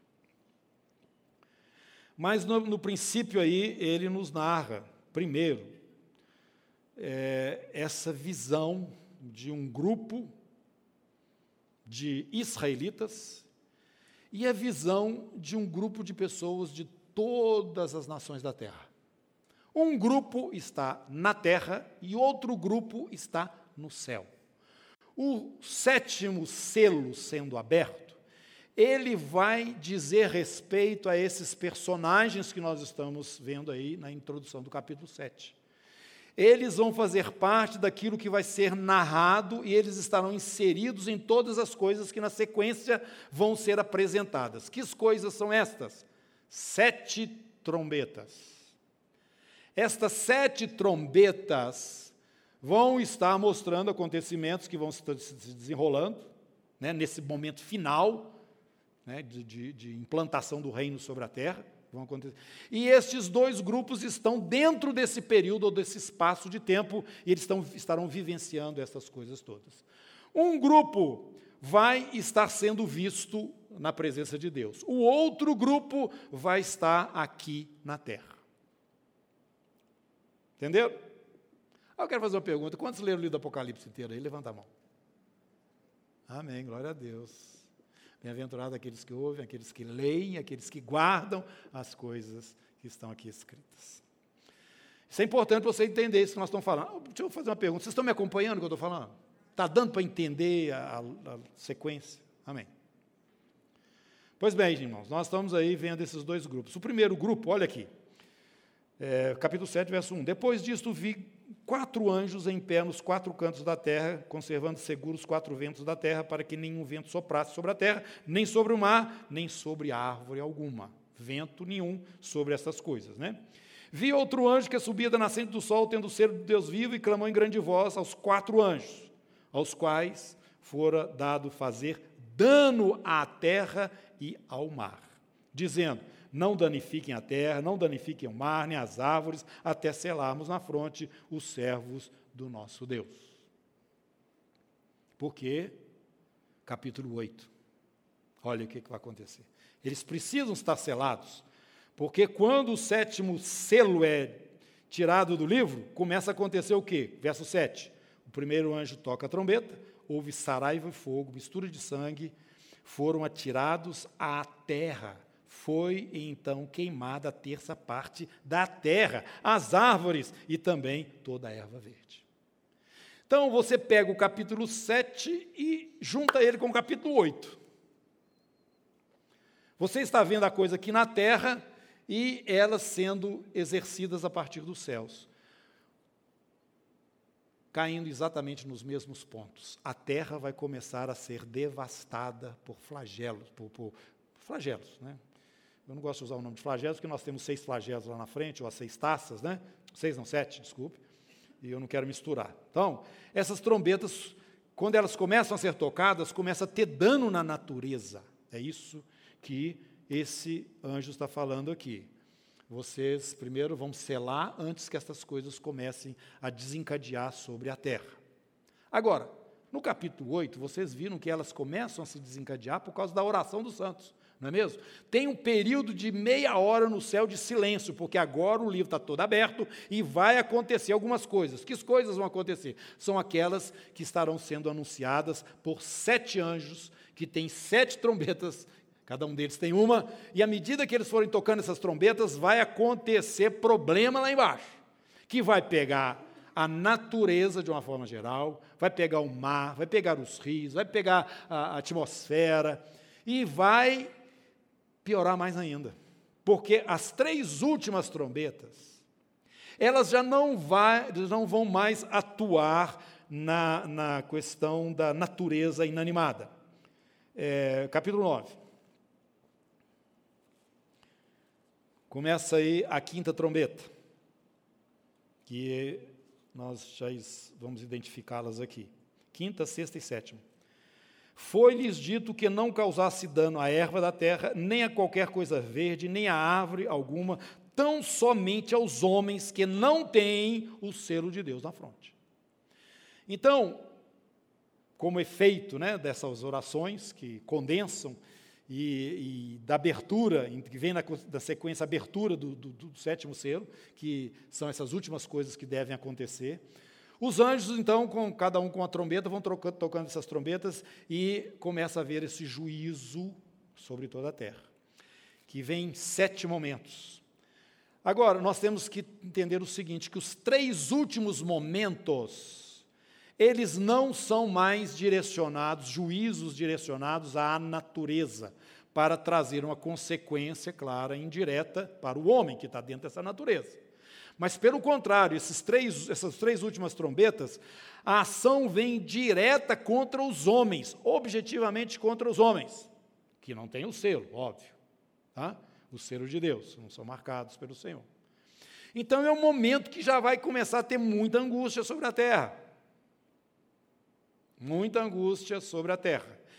Pelo fato desses, dessas três últimas trombetas ter como objetivo alcançar o homem de uma forma direta, esses que estão rebeldes contra o Senhor, eles são chamados de ais. Três ais estão determinados, que são exatamente a quinta, a sexta e a sétima trombeta.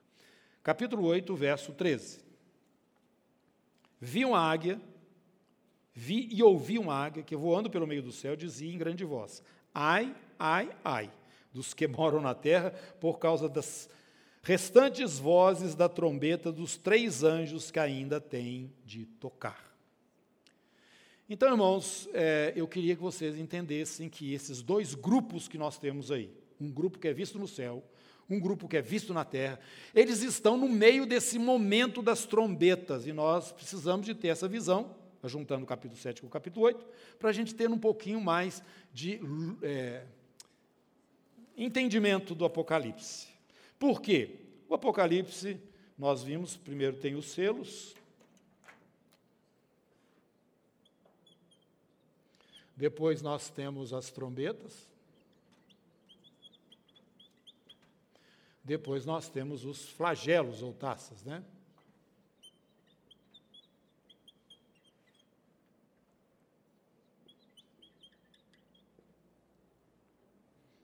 Os selos nós vimos que são seis mais um. E as trombetas, sete. Sete. Nós estamos nas trombetas. Abriu-se esse um, último selo, né? E então vem o momento das trombetas. As trombetas trazem juízo? Trazem. Mas relacionados com essas trombetas, nós temos dois grupos: os 144 mil israelitas. É o pessoal que está povoando aí esses momentos das trombetas. E nós temos também é, multidões.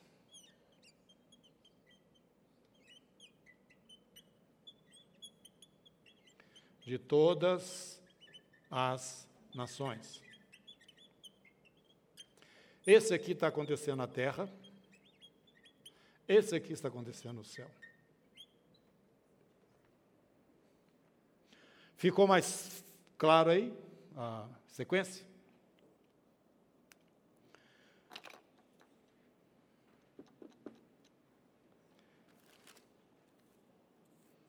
As trombetas então começam a, trocar, a tocar e nós vamos para o capítulo 11 lá na frente.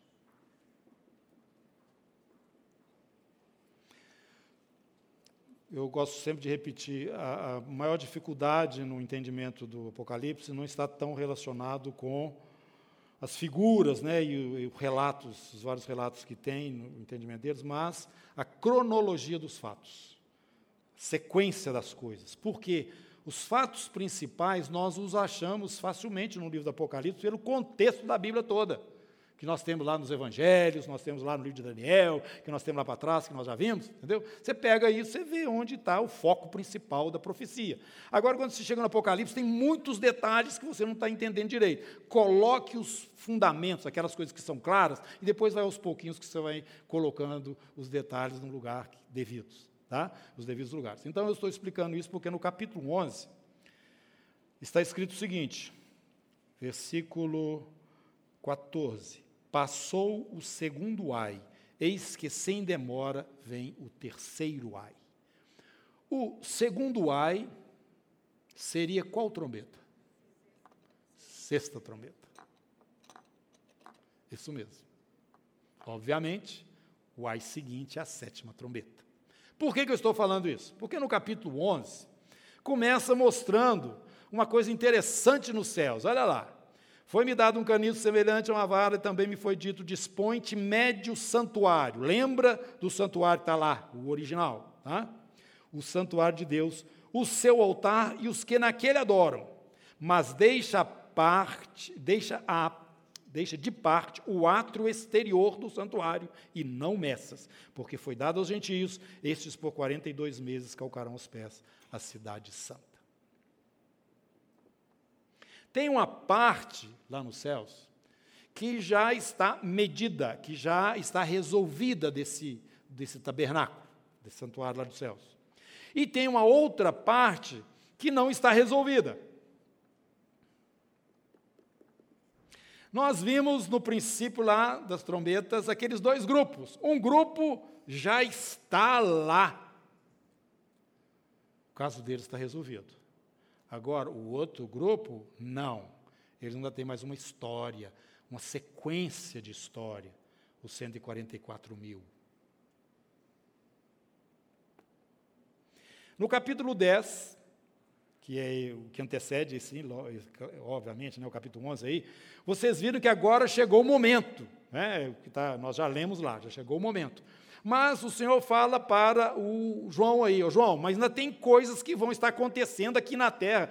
Reis, entre os reis, aqui ó, vamos ler. Então me disse, é necessário que ainda profetize, verso 11 do capítulo 10, a respeito de muitos povos, nações, línguas e reis. Então a coisa está resolvida em parte, mas tem uma outra parte que ainda vai acontecer.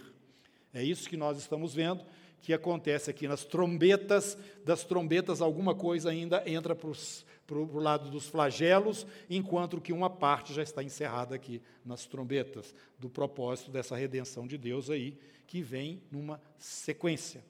Nós vamos identificar, então, estes grupos aí. Nós estamos no capítulo 11, verso 14. O segundo ai, que é a sexta trombeta. O que, que está acontecendo na sexta trombeta? Uma confusão terrível, né? Olha aqui, sexta trombeta. Tocou o anjo a trombeta, procedente, versículo 13, capítulo 9.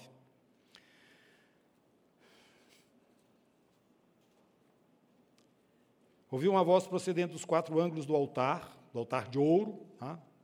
que se encontra na presença de Deus, dizendo ao sexto anjo, mesmo que tenha trombeta, solta os quatro anjos que se encontram atados junto ao grande rio Frates.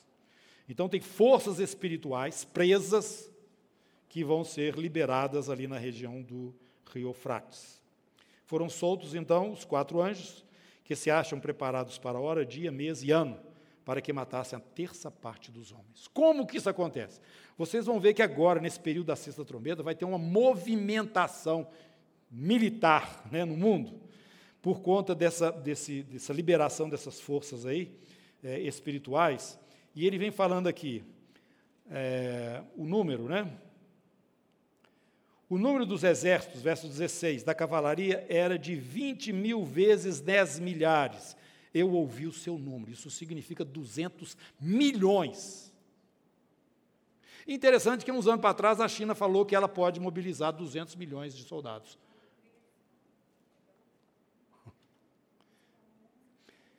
Então, olha o que está acontecendo. Vai ser um momento de turbulência na Terra, provavelmente uma, uma guerra mundial, um trem qualquer aí que vai, que esses seres espirituais aí vão provocar na Terra. E isso acontece na sexta trombeta. Agora, durante o período da sexta trombeta, tem um outro fato que vai ser marcante também. A sexta trombeta, vou enfatizar, é o segundo ai que é o que está narrado aí no capítulo 11, do verso 3 até o verso 14. O que significa isso? Que assim como nós temos dois grupos definidos lá, lá atrás, que são os grupos principais desse período das trombetas aí, nós temos também duas personagens que vão ser visíveis e claras na terra nesse período. Quais são elas? As duas testemunhas as duas testemunhas vão estar aprontando aqui na terra. Provavelmente sejam elas próprias as responsáveis para estarem liberando palavra de juízo aqui na terra. Assim como as orações dos santos provocaram a abertura do sétimo selo. E começou então o período das trombetas. Juízo de Deus. Por que, que eu estou falando isso? Verso 3: Daí as minhas duas darei as minhas duas testemunhas, capítulo 11, verso 3, que profetizem por 1260 dias vestidas de pano de saco. Três anos e meio, um tempo, dois tempos, metade de um tempo, ou também 42 meses. São estas as duas oliveiras e os dois candeeiros que se acham de pé diante do Senhor da terra. Se alguém pretende causar-lhes dano, sai fogo da sua boca, devora os inimigos, sim. Se alguém pretender causar-lhes dano, certamente deve morrer. Elas têm autoridade para fechar o céu para que não chova durante os dias em que profetizarem. Está vendo? Olha aí as consequências na terra. Tem autoridade também sobre as águas para convertê-las em sangue. Opa!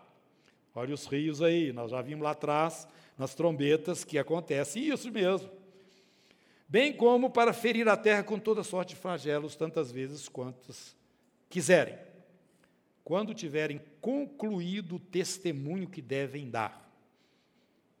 A besta que surge do abismo pelejará contra elas e as vencerá e matará. A primeira vez que aparece a besta no Apocalipse. Ela aparece relacionada com essas duas testemunhas. Essas duas testemunhas têm um relacionamento direto com aquilo que está ocorrendo na terra aqui durante esse período das trombetas. Período onde tem dois grupos distintos que têm é, espaços bem definidos também, onde elas, elas aparecem e estão lá no capítulo 7. Nós já vimos lá, uma no céu e outra na terra.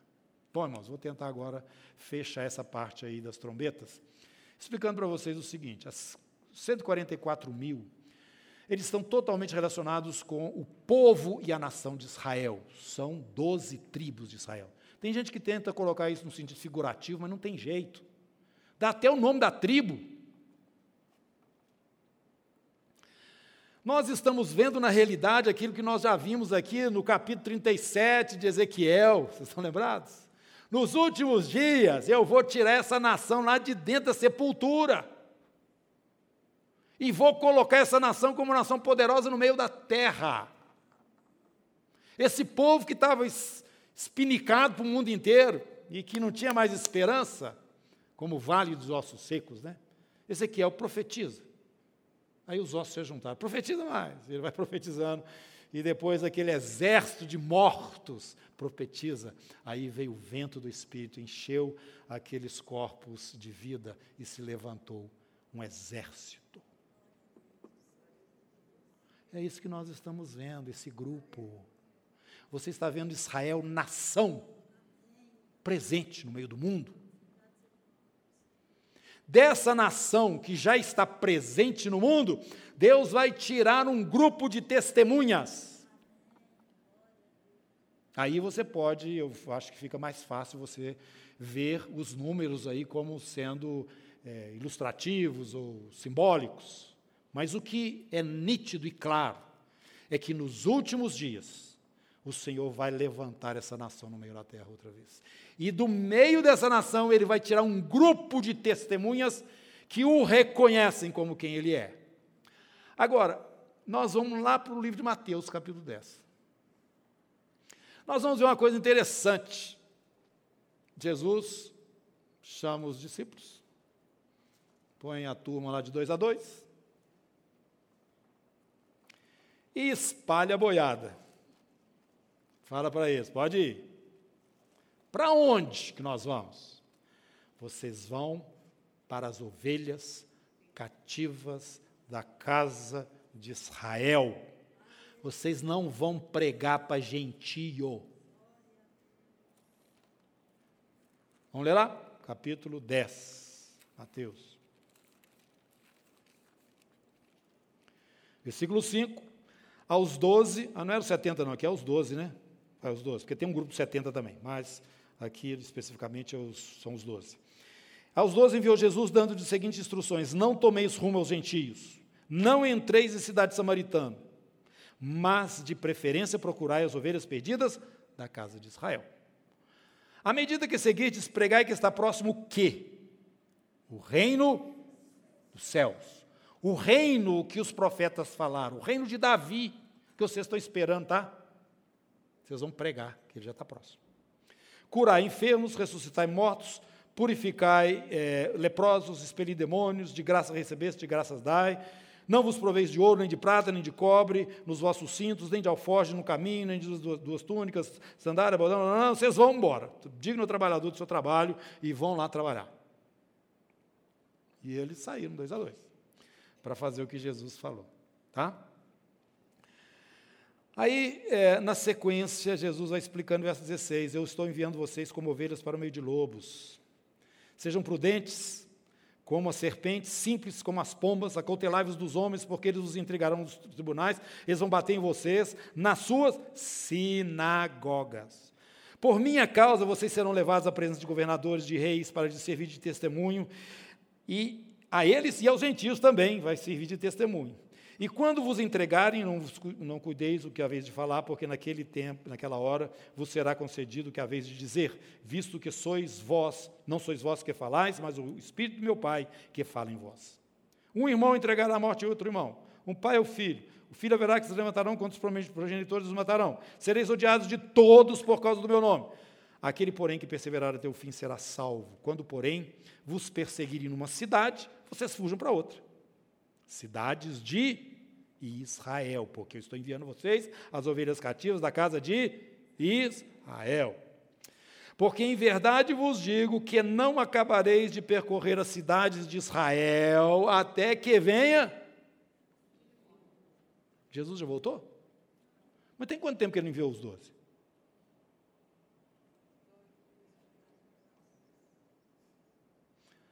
Doze mil de cada tribo.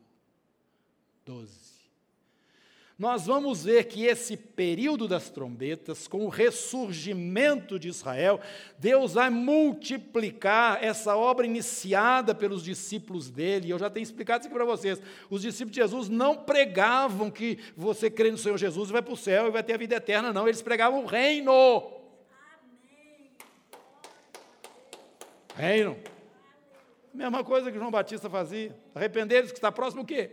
O reino. Que reino que é esse? É o Messias na terra reinando no trono de Davi. Era isso.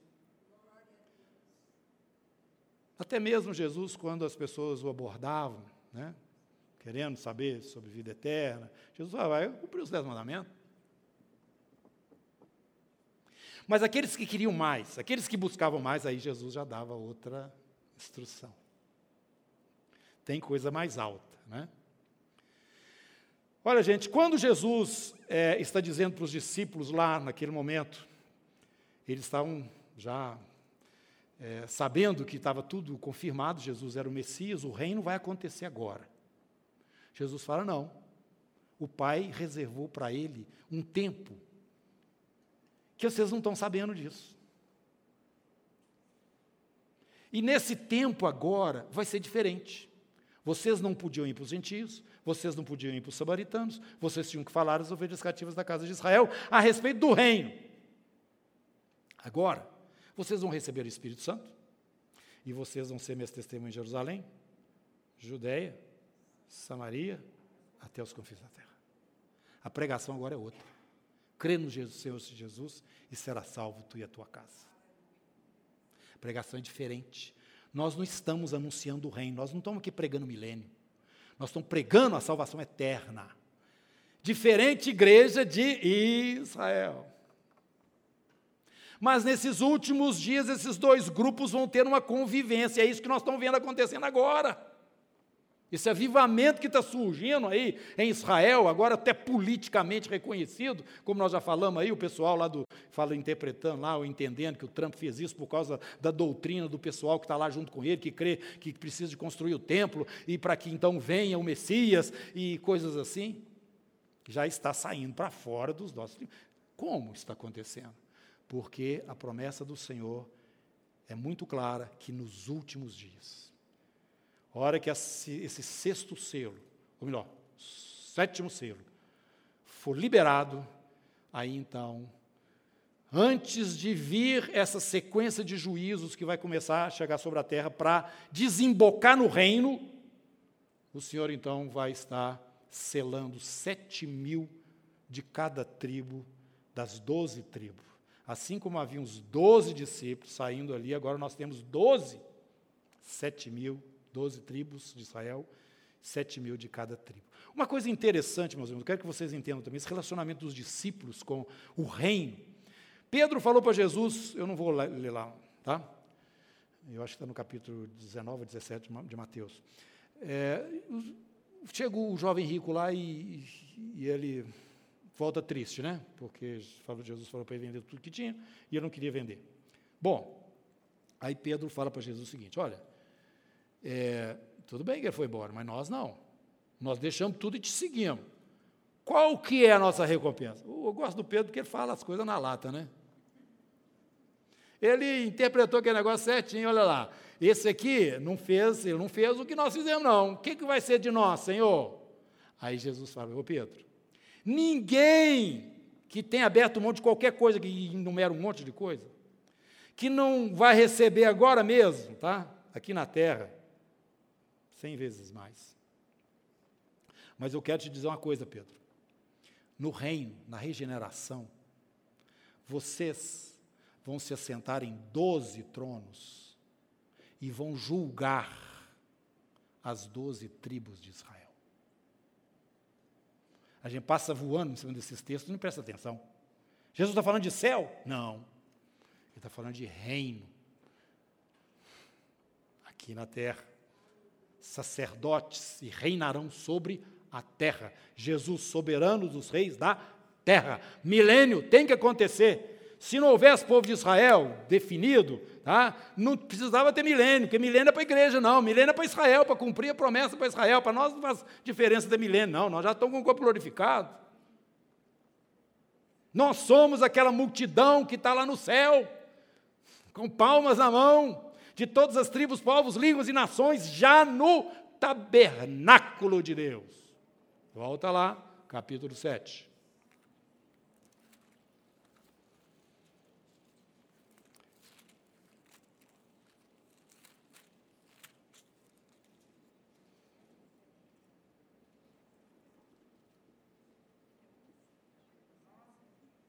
Ô, irmãos, eu estou. Deixa eu ver quantas. Quando é que termina aqui? É nove e meia ou nove horas? Nove? É, eu, eu perdi a hora, sinceramente. Não, agora estou lembrando, é nove horas. E eu até dou uns dez, cinco minutos lá de perguntas, né? Mas nós não vamos estar no final do Apocalipse, não, mas deixa eu terminar essa parte aqui. Porque nós vamos até no meio. Quê?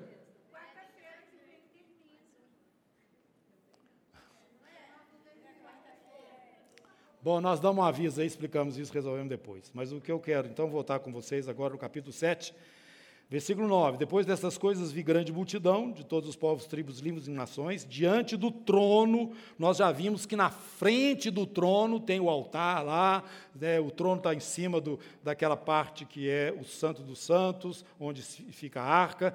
Eles estão então dentro desse tabernáculo, vê lá no versículo 14. Aqui fala grande tribulação e eu gosto de explicar essa grande tribulação. Essa é a tribulação da igreja, não é a tribulação de Israel, não, tá? É aquela nossa que eu expliquei.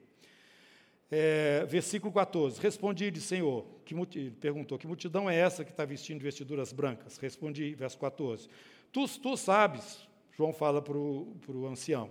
Ele então me disse: Esses são os que vêm da grande tribulação, lavaram suas vestiduras e as alvejaram no sangue do Cordeiro. Razão porque se acham diante do trono de Deus. Os servem de dia e de noite no seu santuário. Aquele que se assenta no trono estenderá sobre eles o seu tabernáculo. Não vão ter fome nunca mais, não vão ter sede, não cairá sol sobre eles, nem ardor, pois o cordeiro que se encontra no meio do trono os apacentará e os guiará para as fontes da água da vida. E Deus lhes enxugará dos olhos toda lágrima. Igreja arrebatada nos céus com o Senhor.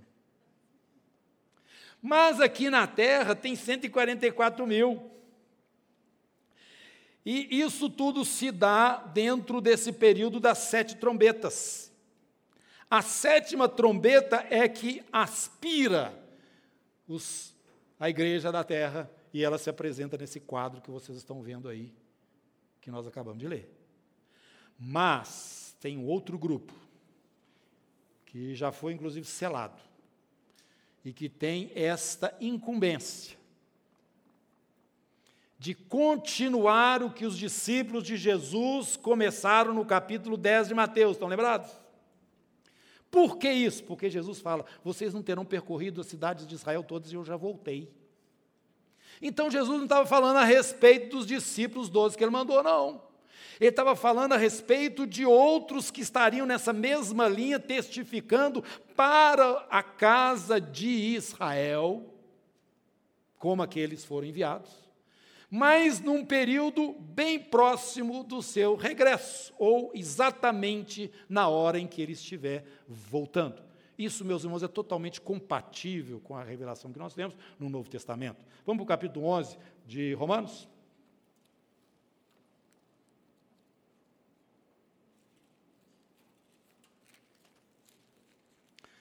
O apóstolo está falando para os é, irmãos gentios, viu? Está escrevendo para os gentios, nesse sentido de que eles não são provenientes de Israel, mas das nações mesmo aí, né, no caso Roma, que se converteram, fazem parte do reino de Deus aí, eterno, celestial, herdeiros com Jesus Cristo, né? Aquela herança que nós já falamos aqui eterna, não só do reino. No capítulo 11, versículo 25, Paulo fala o seguinte: Não quero, irmãos, que ignoreis esse mistério, para que não sejais presumidos em vós mesmos, tipo, agora nós é que estamos bem na fita, os judeus já era, Israel já era. Não é bem assim, não. veio endurecimento em parte a Israel, até que haja entrado a plenitude dos gentios. Lembra que eu falei isso para vocês? O que era plenitude? O que era tempo dos gentios?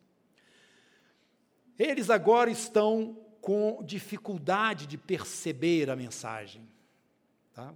os, os israelitas. Enquanto que para os outros, os gentios, ela está aberta. Até que haja plenitude, até que todas tribos, povos, línguas e nações sejam alcançados com essa mensagem. Quando isso acontecer, a plenitude ocorreu. Quando a plenitude ocorre, essa turma é tirada da terra. Capítulo 10, nós já falamos aqui. Quando o anjo com o braço erguido fala, agora não tem jeito mais. Nos dias da voz do sétimo anjo vai acontecer esse mistério. E no sétimo anjo, tocando a trombeta, o que, que acontece? O arrebatamento. Nós já falamos sobre isso aqui da igreja. Aí então vai acontecer o que ele está dizendo aqui. Depois disso, depois que entrou então a plenitude dos gentios, que o evangelho alcançou todas as nações, o número dos participantes da igreja estiver completo, assim, na sequência, assim todo Israel será salvo, como está escrito. Virá de Sião libertador e lhe apartará de Jacó as impiedades. Esta é a minha aliança com eles, com Israel, quando eu tirar os seus pecados. Quanto ao evangelho, eles, os judeus, os israelitas, eles são inimigos por vossa causa, eles morrem de ciúme de vocês. Porque o Messias judeu é aceito por vocês e eles ficaram de fora. Quanto, porém, à eleição, eles são amados por causa dos patriarcas. Capítulo 9, lá atrás, Paulo fala o seguinte, verso 4: São israelitas, pertence-lhes a adoção, também a glória, as alianças, a legislação, o culto, as promessas, que tudo está no Velho Testamento lá, principalmente em relação à lei, tá? É do povo de Israel. Deles são os patriarcas, e assim ele vai falando. Pois bem, volta lá para o versículo 28. Quanto ao evangelho, ao evangelho capítulo 11. São inimigos por vossa causa, quanto, porém, eles são amados por causa dos patriarcas, porque os dons e a vocação de Deus são irrevogáveis. Porque assim como vós também outrora fostes desobedientes a Deus, mas agora vocês alcançaram a misericórdia, à vista diante da desobediência deles, assim também eles agora foram desobedientes, para que igualmente eles alcancem misericórdia à vista daquela que foi concedida a vocês. Porque Deus encerrou a, na desobediência a todos judeu, gentio, a fim de usar de misericórdia para com todos. Então, irmãos, nós temos agora entendimento desses dois grupos. A igreja sobe, está na presença do Senhor, mas para Israel a história continua. E esses 144 mil passam a ser a referência do reino de Deus, assim como os discípulos eram quando Jesus os enviou dois a dois anunciando o reino aqui na terra. E esses 144 mil, os 12 multiplicados, né, por 12 por mil, vão estar presentes na terra nesses momentos agora para frente, e eles serão testemunhas de Jesus aqui nessa terra. Agora, esse momento, como eu disse para vocês, tem também a participação de duas testemunhas. Provavelmente, estas duas testemunhas estarão ligadas a esses dois grupos. Alguns irmãos entendem dessa maneira. Provavelmente serão líderes ou pessoas que estarão encabeçando essas duas tendências, né? esses dois grupos, igreja de um lado, Israel do outro. Porque essas testemunhas, elas vão pronunciar juízos, e nós já vimos pelas trombetas que esses juízos vão estar se desencadeando sobre os homens, primeiro sobre a natureza, e nas, nos três últimas trombetas, diretamente contra os homens rebeldes contra o Senhor. Essas coisas, elas vão convergir naquele momento em que as duas testemunhas morrem, o surgimento da besta do anticristo, do chufrinho, aparece no cenário mundial, e com esse feito ter, tremendo, acabou esses dois inconvenientes, nós acabamos com eles. Mas a sequência do tempo que isso ocorre eh, no, na sexta trombeta ou no segundo ai, nós temos o terceiro ai, que é a sétima trombeta. A igreja sai da terra. E aí então, Israel passa três anos e meio, mais ou menos tranquilo, mais ou menos tranquilo. Mas os últimos três anos e meio, porque são sete, nós vimos lá em Daniel, né?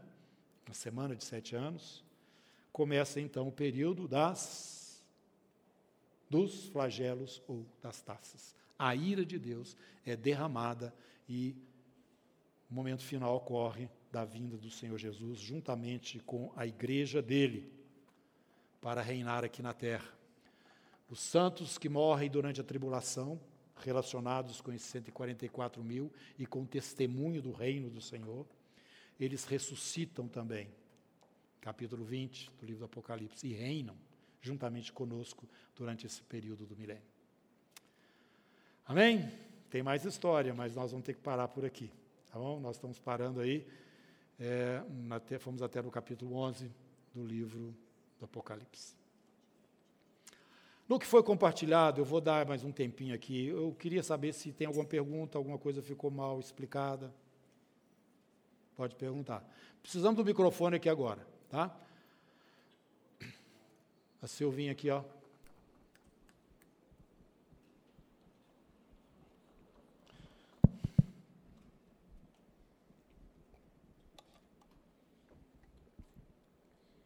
É, as sete trombetas, elas acontecem, então, fora da tribulação?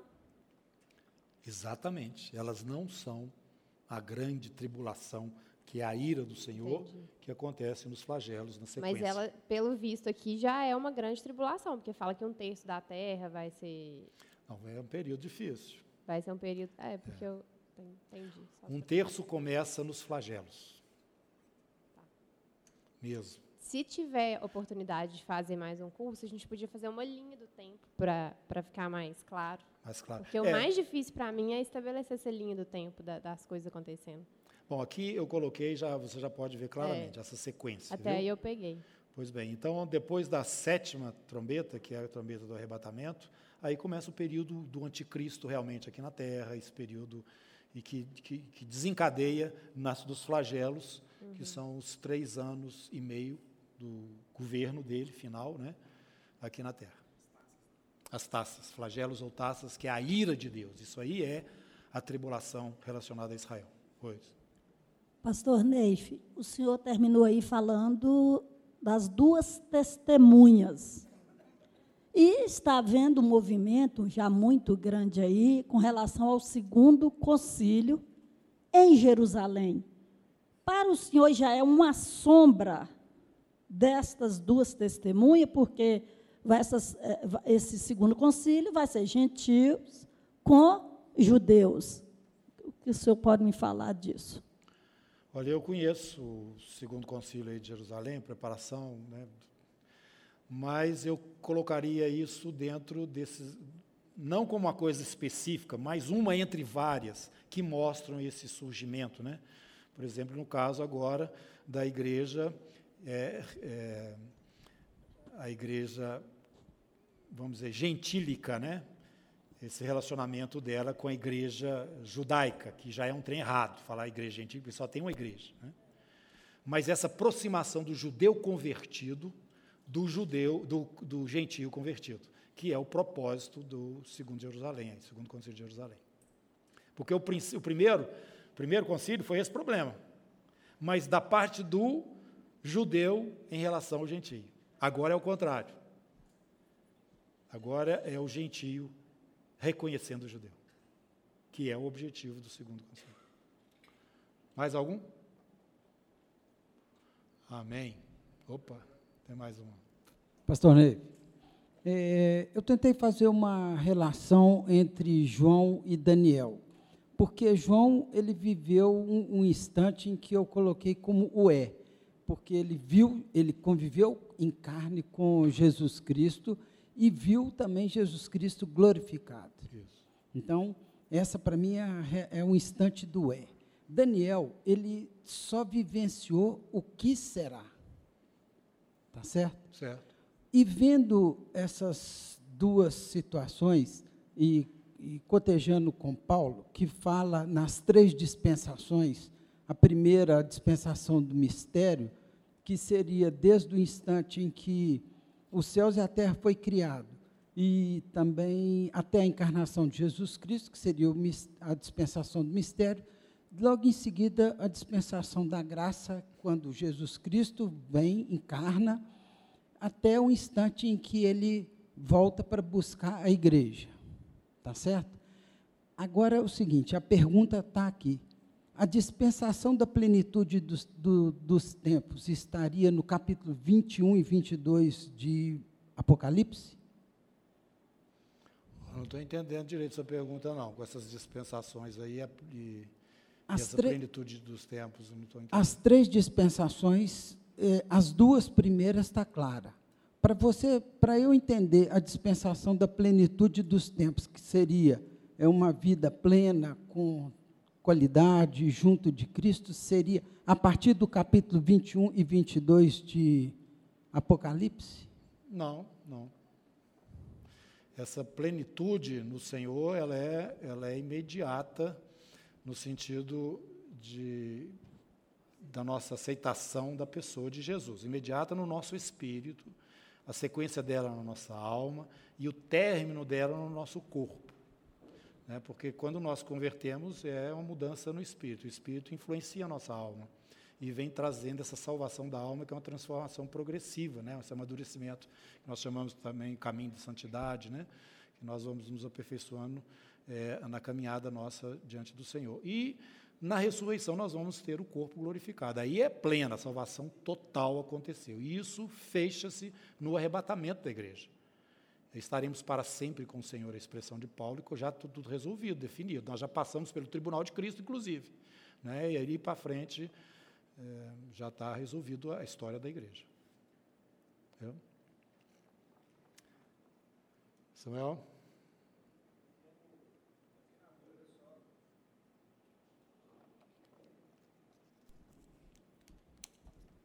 É, eu fiquei na dúvida, porque você falou, ficou bem claro que tem dois grupos, né?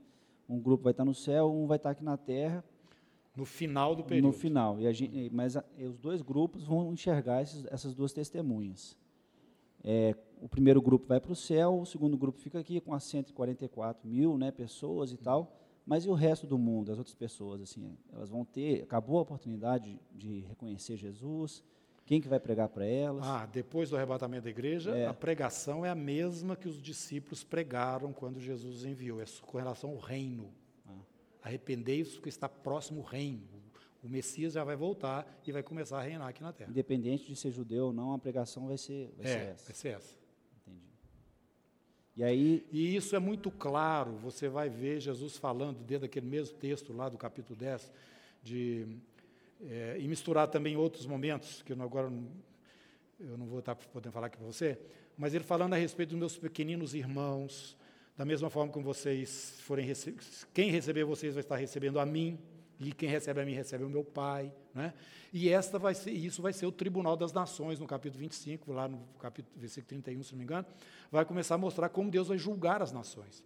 O julgamento vai ser relacionado com o tratamento que foi dado a esses que anunciavam o reino do Senhor, Entendi. que são os seus pequeninos irmãos. Mas vai ser basicamente vai, é, vai ser judeu ou... Basicamente judeus, essas testemunhas. Entendi. Clécia. O Neif, durante toda a Bíblia, a gente vê falando Sodoma e Gomorra. Mas aqui, de repente, no capítulo 11, nós vamos ver no versículo 8, ele fala assim: E jazerá sobre as duas testemunhas e jazerá seu corpo morto na praça da grande cidade que espiritualmente se chama Sodoma e Egito. Egito aqui tem a ver com a questão é, é, política, armamentista, ou tem um contexto puramente espiritual? O meu entendimento é puramente espiritual. É, né? É. Jerusalém ainda refletindo. É, em Gálatas, Paulo fala, né? Jerusalém aqui é relacionado à antiga aliança, nesse sentido, que não é o mesmo desse texto, mas mostrando que naquele momento, ou nesse momento, Jerusalém, ela estará é, dominada ou, ou, representando alguma coisa que não é boa, não. O anticristo vai estar, a besta está surgindo. E a cidade vai ser o ponto de referência dela, né? Da manifestação dela. Amém. Vamos ficar em pé. Vamos agradecer ao Senhor por esse tempo aqui. Obrigado pela atenção. Espero ter despertado em vocês o desejo de conhecer mais. E vamos ler a palavra e buscar de Deus é, mais revelação. E pelo que vocês já receberam, nós podemos fazer um outro encontro mais para frente. Mas aí, pelo menos, começa a trabalhar em cima disso aí. Nós já estamos no meio do Apocalipse. Nós hoje varremos até o capítulo 11 e metade dessa revelação aí já está no, no conhecimento de vocês, tá bem? Senhor nosso Deus, te agradecemos em nome de Jesus pelo tempo que passamos, por este mês aqui nas quartas-feiras estudando a tua palavra.